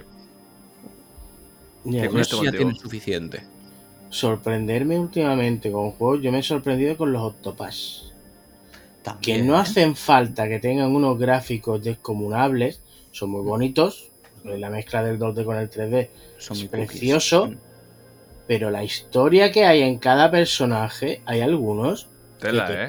que te rompen el corazón y te están contando una historia adulta, madura y que te hace muchas veces parar la consola y decir, ostras, yo me la he encontrado. Uno de los personajes, la bailarina, Sí. llegas un momento que dices, joder, ostras, os habéis pasado. Y te hace, y te hace pensar y te hace, de- joder, sigues jugando. Y te dices, madre mía, tú eso se lo pones a un crío y se queda, vamos, aprende de la vida porque aprende de la vida. Pero, pero se queda flipado. Y yo, jolín. Y de hecho han marcado tendencia ¿eh? con sus gráficos. No serán Sí, los sí. más espectaculares del mundo, pero ahora todo el mundo quiere remakes de juegos Sí, pixel sí, art eh. así. El, ¿cómo se llama este? Que salió también el live. A ver, Life Alive. Life Alive. sí. O Live Alive. Es que realmente Life no sé Alive cómo se debería es. Y hay otro que es en plan estratégico. Triangle Strategic. Que me encantó, la historia es la leche. Tienes O sea, que escucharte nuestro programa de Switch. Sí. Lo escucharé. Pues ese juego, para mí, la historia No, no es de Switch, es de Square. de Square Enix. El Square. El de Square Enix. Sí, Ah, sí, mira, porque Sí, porque hicimos un programa diciendo, vamos a ver, la gente se está quejando de que los juegos de ahora de Square no Mm, son por turnos, y claro que lo son. Lo que no son son los grandes. Claro. ¿Sabes? Los tochos, el triple A, lo que decíamos antes, no les interesa, quieren que se vendan muchísimo. Pero están sacando muchísimos juegos de rol clásicos. Lo que pasa es que Ujú. no son, pues eso, no es Final Fantasy, no es Dragon Quest, es otra Claro. cosa. Esto es como los antiguos. Como la- eso- mira, este mismo último que he dicho es un táctico de toda la vida de Dios Sí. que nos encontramos en Play 1, que lo disfrutábamos como indios, que ya casi, prácticamente, por desgracia, casi no hay. Pero es que la historia que tiene detrás, dices, me cago y me meo encima de Juego de Tronos, pero como me da la gana. Mm, Sí, sí. Totalmente. Sí, sí. Es, es- es que, es que es así. Es que en un mercado de videojuegos, en un ecosistema, tiene que haber de todo. Mm. Lo que dice Carlos, eh, eh, la estrella de la casa tiene que vender. Porque si la estrella de la casa y y la que va destinada a vender no vende, nos desmoronamos. No Pero- salen los demás. Claro, sabiendo eso, sabiendo la compañía eso, dice, vale, ahora yo quiero tener otras cosas aparte de eso. Y, y ahí está, en, en esos juegos, en el Octopath, en el Life Alive, en el Danger Strategic, Hay un montón, hay un montón. ¿sabes? No-. Y están en esos juegos ahí metidos. Por cierto, el Final Fantasy XVI, el mapa, no me digáis que no han sacado de El mapa, del es el, de Octopath. Tronos. el mapa es el de Juego de Tronos. Sí, pero ese desenfoque que tiene y tal. Parecido, sí, sí, pero Sí, no, sí, pero sí. Para, para mí el, el mapa es el de Juego de Tronos. Y cuando lo veo digo, anda, mira, desembarco del rey. Sí, sí, sí. Es, es totalmente, es totalmente. Ojo, que me parece estupendo. Han, han cogido influencias súper chulas. Pero, pero vamos, es- es- está claramente influenciado por eso. Sí. O, o desde cuando Final Fantasy tiene escenas de sexo palaciegas, ¿sabes? De intrigas de familias. Eso no pasa en la vida en Final Fantasy. Jamás. Sí, claro. Bueno, ahora te vendrá te dirá, pues en el 3, en el... No había pasado hasta ahora. No había pasado No, no, hasta no. ahora. Se ha hecho mayor en plan bien. Sí, sí, sí. No, sí, ya digo, yo me lo estoy pasando súper bien. Sí, sí, Me igual. súper bien. Lo que pasa es que escuchas algunos comentarios que dices, chico, eh, Hoy, hoy no voy a dormir, hoy me voy a dedicar a achicar agua y a jugar al Final Fantasy. mientras- Pero sí, joder, si es que al yo creo que final... no has dicho tus juegos, ¿eh? eh, ¿De cuál? ¿El que me cambió la vida? ¿Cuál va a ser? Final Fantasy no- VII. no puedes repetir, otro. Seguro que hay más. Seguro Metal que hay Gear. más. Aunque sea en otro momento de tu vida. Metal Gear Metal o, Gear. Al- o Alfonso Valles. Metal Gear con Alfonso Vallés y decir, ¿esto qué es? O sea, pasar del 2D, pasar del Super Mario y que no se entienda como algo peyorativo, pasar de, de estos juegos a verte una película completamente doblada, eh, entornos tridimensionales, una trama compleja que tú no entendías, pero estabas como un monete ahí en plan de, wow, tío, esto mola, esto es todo militar. Y ahí ya es cuando dices, es que me quedo aquí. Es que quiero saber cómo evoluciona esto. Quiero ver más entregas de esto. Quiero, quiero que me sorprendan. Porque luego jugabas al Metal Gear, pero luego también tenías el Siphon Fighter. ¿Sabes? Es que un juego enlazaba a otro. Te cogías el Final Fantasy y luego te cogías el Resident Evil, pero luego como te gustaba Resident Evil te cogías... eh, joder, el... El, Tower, el Clock Tower también. No sé, era descubrir un mundo entero a base de pinceladas y un juego te llevaba a otro. Es que al final es la base, la base que tenemos de, de, Play- de PSX, de los Resident, los Final, los Tekken, los Street Fighter. Bueno, Street Fighter llevan un poquito antes, ¿sabes? Pero son nuestro ADN. Si es que os ponéis a ver lo que jugamos ahora con 40 años y estamos jugando lo mismo que estamos Es jugando mismo. con 13. Es lo claro. mismo. Mm. Versiones de. Bueno, yo se dijo un día a mi mujer, digo, estoy jugando a un Mass Effect y estoy jugando a un Dragon Age como, como hace 10 años. Sí. Mm. Y está ahí. Oye, es- Y- Es que además por quinta, porque creo que si no somos del mismo año todos, poco, poco nos debemos de ir. Eh, pillamos Play 1 y Play 2 en el mejor momento que la podíamos pillar. sí. Sí. Entre los 14 y los 20. Una cosita así. Y PlayStation 1 y 2, como las llamo yo, era el embudo donde todo caía. Sí, sí, sí, sí. Todos los juegos salían ahí. Uno Mm. detrás de otro, uno detrás de Mm. otro. Y tú ibas tragando, y tragando, y tragando. Y es lo que te ha hecho el jugador que eres hoy. Sí. También lo del principio, obviamente. La, la, la previa del partido, los, eso, esas aventuras gráficas, ¿no? Esos juegos de, de, de Spectrum, de Amstrad, de lo que tuvierais. Eh, pero sobre todo es lo que te pilla ahí, porque te pilla en ese momento de, de- de cambios en todas partes en el que te vas formando tú un poquito, ¿no? Sí. Y joder, qué buen momento para que saliera eso. Que nosotros tenemos a una edad. Pero yo ver gente con 20 años o con menos, eh, flipándolo con el God of War, flipándolo con el Ghost of Tsushima, flipándolo con Aloy. O sea, Aloy es un icono para muchas chicas ahora mismo. Y ver que lo que estamos viviendo nosotros hace tanto tiempo lo está viviendo nuevas generaciones que dentro de 20 años, de 30 años van a seguir jugando como nosotros. Mm, Yo estoy feliz, ¿eh? Yo estoy feliz. sí. Porque somos una comunidad intergeneracional. Aquí cabe todo. Y, y ojo la suerte también que están teniendo precisamente eso, las, las niñas ahora que son más pequeñitas, que, que- que tengan referentes como Aloy, por ejemplo, es brutal. Es brutal, porque en nuestra época si alguna chica jugaba a videojuegos tenía muchos menos referentes en ese sentido. En aquel entonces. Veo la cara pensativa de Chris como diciendo, sí, habían poquitas. Ah. Y sobre todo que era porque el hermano tenía la consola, o el hermano tenía el ordenador, o el hermano tenía D. Sí, sí. en mi caso. Años después te enterabas que alguna compañera jugaba a videojuegos porque no lo decían en clase. Claro. No ah, pues yo sí, eh, yo no me cortaba ni un pelo. yo lo decía sin, sin tapujos. Y de hecho éramos unas cuantas, éramos tres o cuatro compañeras de, de clase que, que jugábamos, cada una. Yo de hecho iba a casa de una compañera a jugar al Alone in the Dark en el PC. O sea Mm, que, otra chica pues tenía el Sonic, íbamos a- también a jugar a su casa al Sonic. O sea, quiero decir que, que no me lo callaba. Si, si había alguien que no le gustaba, pues oye, mala suerte, ¿no? Pero sí que es verdad que había más chicos en aquella época. Sí, pero aún así el volumen era pequeño por ambas partes. Sí, Porque por sí, ambas- había sí. más chicos, pero eran pocos chicos. Sí, eran pocos chicos, sí. Sí. Porque yo he vivido la época que tú decías que jugabas a videojuegos y eras el apestado. O sea, no era como ahora. Eras el apestado de verdad. De Mm. verdad. Eh, no te ibas al parque a jugar al fútbol, te quedabas en tu casa jugando a la consola. Sí. Mm. Entonces, claro, sí, si a los chicos a veces ya costaba hablar del tema, pues a las chicas ni te cuento. Mm. Pero bueno, también depende, porque yo en mi casa, eh, quiero decir, mis padres tampoco no han dicho, "El- vamos a comprar una... Bueno, de hecho es que tampoco nos compraban la consola, ¿no? Pero como tengo un hermano mayor, que me llevo siete años con él, pues él era el que financiaba, digamos... ¿Vale? Él era el que iba abriendo el camino para el resto. ¿no? Él iba abriendo camino y pues, pues mi padre pues trajo el Amstrad para mi hermano mayor, pero al final quien lo usaba, mi hermano pequeño y yo. Mm. no, y después pues así un poco, ¿no? Y él fue el que, es que fue curioso, ¿no? Porque yo me inicié, digamos, en las consolas, gracias en parte también a mi abuelo, porque nosotros estábamos con el Amstrad en casa, ¿no? Tirábamos de Amstrad, de recreativa. Pero mi abuelo, que ya era un hombre adelantado a su época, se compró la Master System con el. Sí, sí, con el Alex Kidd y con un juego de ajedrez, porque le gustaba mucho el ajedrez, pero no tenía El- con quién jugar. Master, seguro. Sí.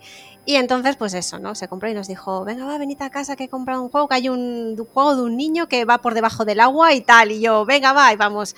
Y fuimos, y claro, ostras, de, de estar con el Amstrad a ver aquello a color, bueno, era otro mundo, ¿no? Y aquí empezamos, nos empezó a picar un poco el gusanito.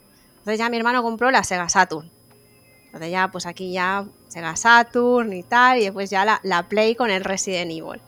Entonces ya lo compraron, es que fue curioso porque lo compró, la compraron la Play mi hermano mayor y mi hermano pequeño, y a mí me dejaron ahí a un lado. Entonces, ¿qué pasaba? Que ellos dos pues se, se repartían el tiempo y tal y jugaban a la consola y me dejaban un poco ahí rezagada. Y yo dije, "Mm, yo quiero mi propia Play. Entonces conocí, bueno, tenía un compañero que también quería comprarse la Play y, nos, y yo me compré la Play a medias con un amigo. Hostia. Lo que hiciera Y- falta por jugar. Claro, y entonces dijimos, bueno, tú te la quedas una semana y yo la siguiente y así, ¿no? Entonces, aunque estaba más o menos en las mismas que con mis hermanos, pero al menos si tenía la Play una semana en casa, pues era una semana que jugaba la Play. Y así fue un poco como fueron mis inicios en- con la PlayStation, ¿no? Pero que, que sí, que sí, que, que en aquella época tampoco es que abundara mucho. Éramos cuatro gatos los que teníamos Mm. consola, teníamos PC, ¿no? Sí. Sí. Se empezó a notar un poquito ya al final de la vida de la primera Play, Hmm. porque ya como, como que la gente se lo empezó a tomar más en serio y había mucha más gente que la compraba. Y también las cosas como son, porque se la compraban, la pirateaban al momento y a Mm, tener un juego detrás del otro. Mm. Es, es Ah. así, quiero decir. Sí, sí, sí, sí. Es, es lo que sucedía.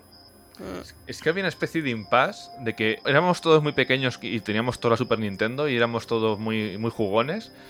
Pero luego crecías y como que se quedaba para cosas de niños y como Sí. siguieras jugando. Decían, es- Es que eso, por desgracia, sí, ha cambiado no hace mucho. eh. Mm. hace O poco. sea, poco, yo, poco. yo mismo, Sí, sí. yo mismo te puedo decir, yo llevo en mi trabajo ahora mismo 26 años.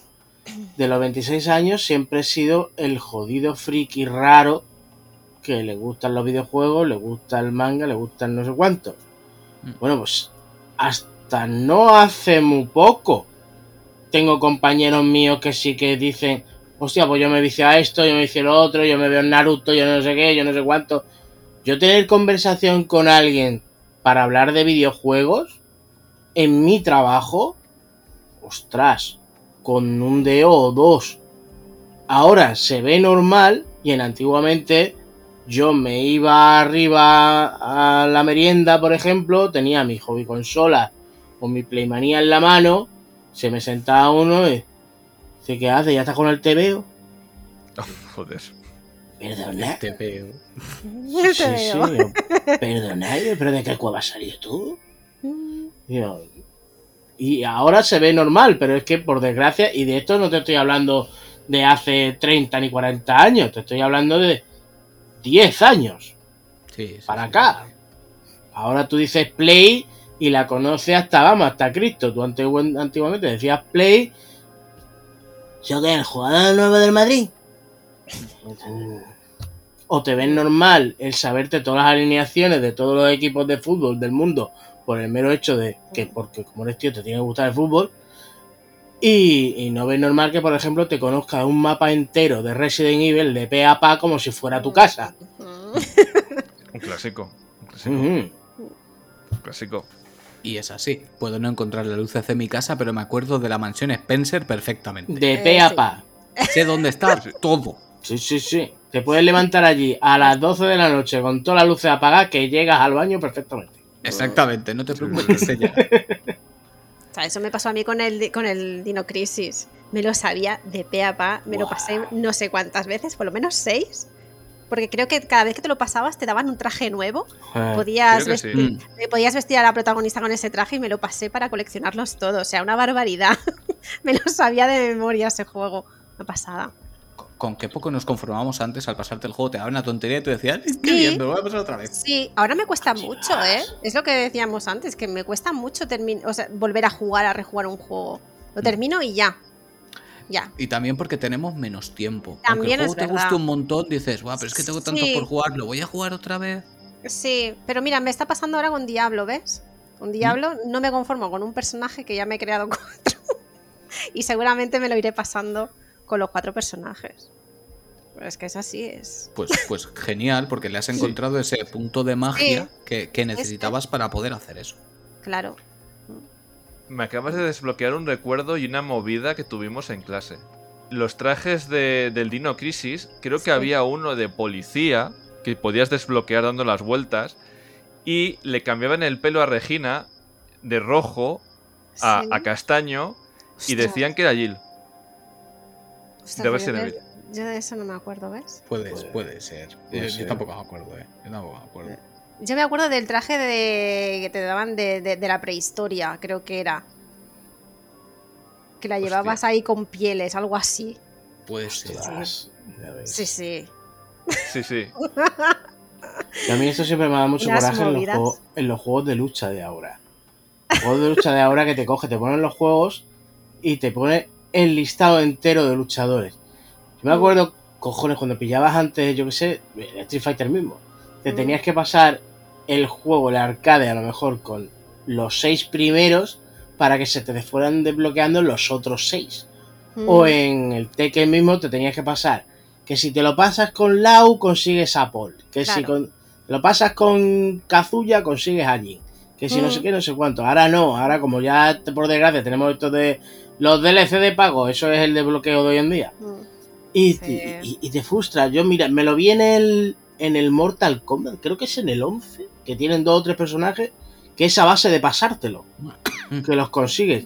Y a mí me hizo una ilusión Yo, Dios, ¿cómo mola esto? Que me hizo pasarme el, el modo este el de la cripta, yo que sé cuántas veces, porque te, porque pasándotelo el, la cripta normal, el no sé cuántos, con, con no sé cuántos personajes, salía el otro y el no sé qué y no sé cuánto. Y yo, a cholón, yo a cholón porque me, me desbloqueaban personajes. Y ahora hoy en día es eso, se ha, se ha perdido un poco la magia de estas cosas y coño, es una pena. Hmm. Sí.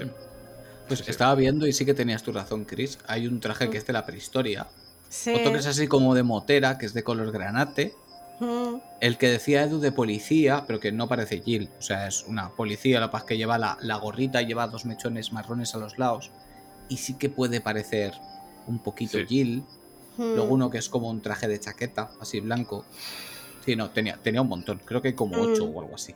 Pues, pues no pasaría ocho veces. Un- unos cuantos. Sí, hay otro que es también como de militar, con una camiseta verde y un pantalón militar así cortito. Sí. Ay, pues, pues lo que te daban los juegos en aquel momento. Quiero decir, Resident Es Evil que 2 que te daban el modo Hunk y el modo Tofu. ¿Sabes? ¿Y qué hacías? Pues pasarte el videojuego con un cacho de tofu con un cuchillo. Mm, Sí. Y ya está, y a tirar. Y ese era el reto.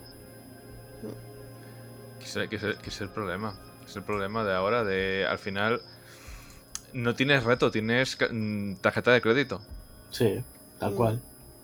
Sí. Es que, no sé, o sea, yo me he cogido el Street Fighter porque es el Street Fighter, viene surtidito y tiene un montón de modos y tal, y, y- y creo que es una experiencia, entre comillas, completa. Pero es que la mayoría de los juegos mm, tienes el pase de temporada 1, el pase de temporada 2, el pase de temporada 3, y al final, si te vienen 8 jugadores, acabas teniendo 32, pero pasando por caja, y dices, es que esto no es, esto no es sostenible. si es que lo vi hasta Mm. en el último King of Fighter. El último King of Fighter nos pusieron, me pillé el, yo de este me pillé los pases de temporada que me pongan. Como si me dura hasta el año 2033, los seguiré pillando. Pero, cojones, te sacan el primer pase de temporada y ya te. Todavía no ha salido el primer personaje y ya te están poniendo lo que va a salir en el segundo pase de temporada, que es al año Sí, siguiente. Yo, pavo, espérate que Mm. pase este para enseñarme qué es lo que hay para. de- Colega, No, es, es, es mortal. Sí, además con algunos juegos yo lo puedo entender, pero con otros no. Quiero decir, en un juego de lucha eh, te fastidia, porque dices, si es un juego muy grande, carísimo, pues puedo entender que lo quieran alargar en el tiempo porque les ha costado mucha pasta. Entonces poco a Mm. poco te van poniendo contenido extra para mantener ese juego en el tiempo y que siga generando dinero. No es una práctica que me guste, no es una práctica que apoye, pero la entiendo. Es lo que hay.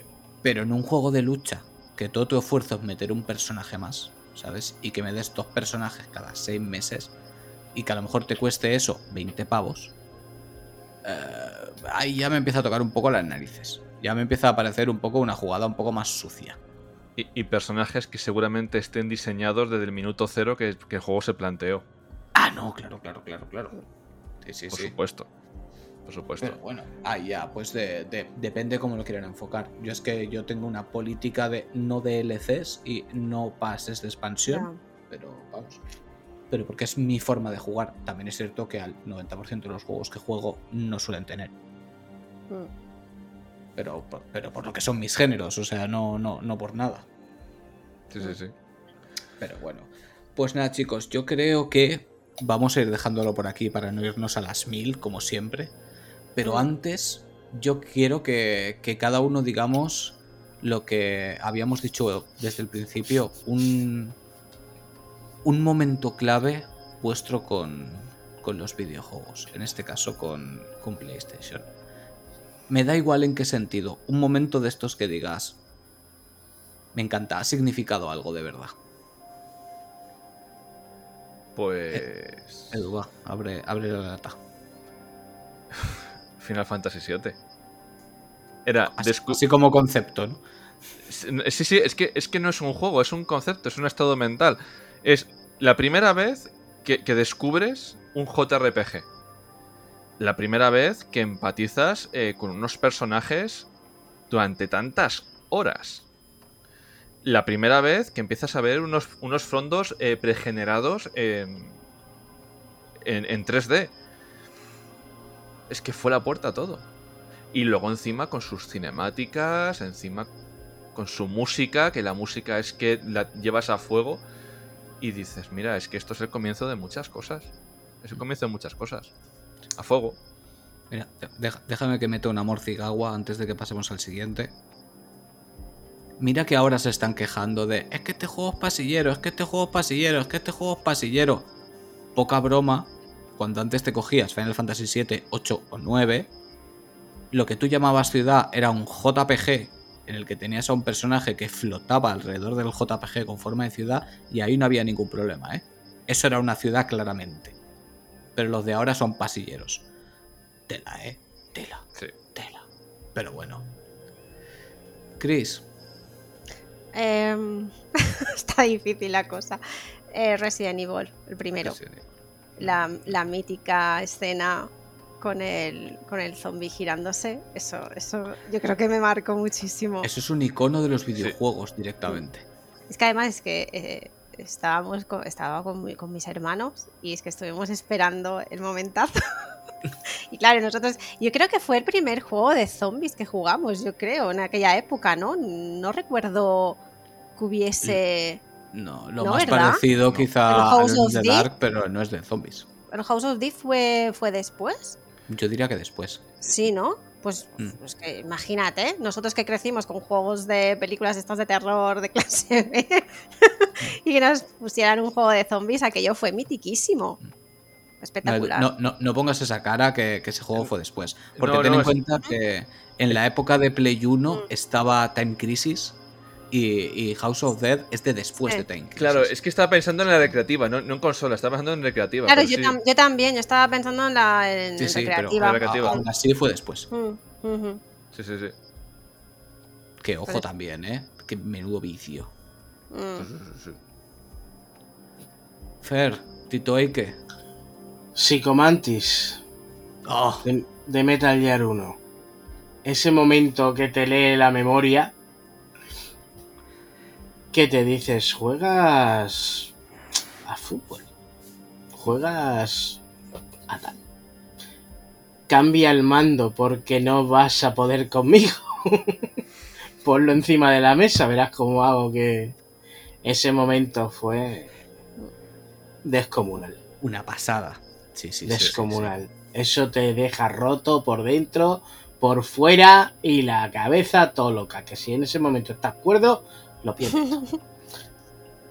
Pues yo para terminar voy a decir un momento, pero sin decir el videojuego, porque no quiero que sea un spoiler para nadie.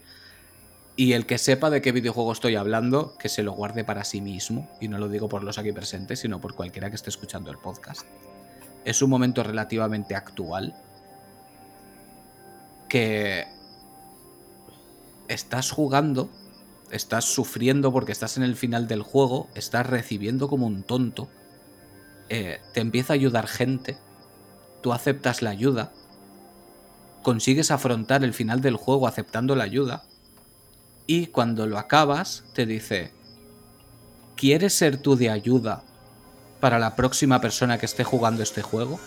Y tú dices, sí, porque a mí me han ayudado y te permite escribir una frase para apoyar a la persona que esté jugando ese trozo, igual que tú has ido leyendo frases de apoyo, y tú escribes tu frase de apoyo y dices para que la lea la persona que está jugando, para que sepa que lo puede conseguir igual que lo he conseguido yo.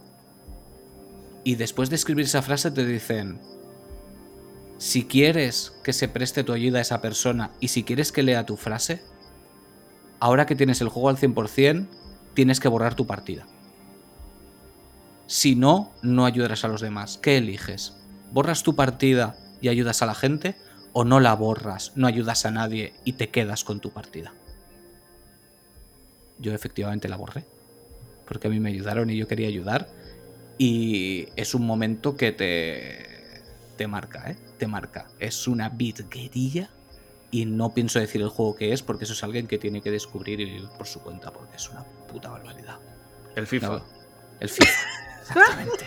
Te dice, "¿Qui- ¿quieres que Cristiano marque goles con el Manchester United? No, de verdad. Esto es un, esto es un juego de verdad. Esto es un juego de verdad. Pero bueno, chicos, muchísimas, muchísimas gracias por haber venido a este último programa de la temporada de región. Eh, seguid dándolo todo en región PlayStation porque hacéis un trabajo espectacular los dos, pero espectacular. Nosotros somos los nuevos, somos los últimos en llegar, pero, pero nos ha flipado el, el equipo que, que sois, cómo os apoyáis, cómo os ayudáis y la verdad es que ha sido todo un honor entrar a, a formar parte de región y que nos hayáis, nos hayáis acogido tan bien desde el primer minuto, que nos habéis ayudado en todo y, y, y qué menos que podernos juntar los que hemos podido en, en, el último capítulo de la temporada, pero en la temporada que viene haremos muchas más cositas juntos. De verdad, muchas gracias a vosotros. A vosotros. Muchísimas gracias a vosotros de corazón. Mm. Así vamos. Edu, ¿dices lo tuyo?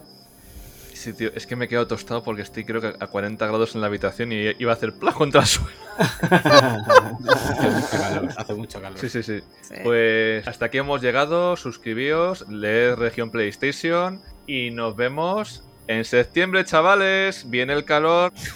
Madre mía, sí que te has quedado frito con el calor, sí. Sí, tío, sí me, me, me he quedado en stand-by. Ha salido en mi cabeza el mensaje este de, de calor de la Play, plus, plus.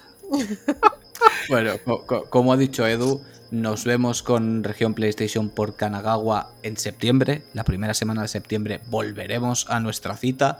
Y de Kanagawa queda todavía un programa este domingo en el que os esperamos también si tenéis ganas de un poquito más de nosotros. Cuidaros mucho. Hasta la próxima. Chao. Adiós. Chao.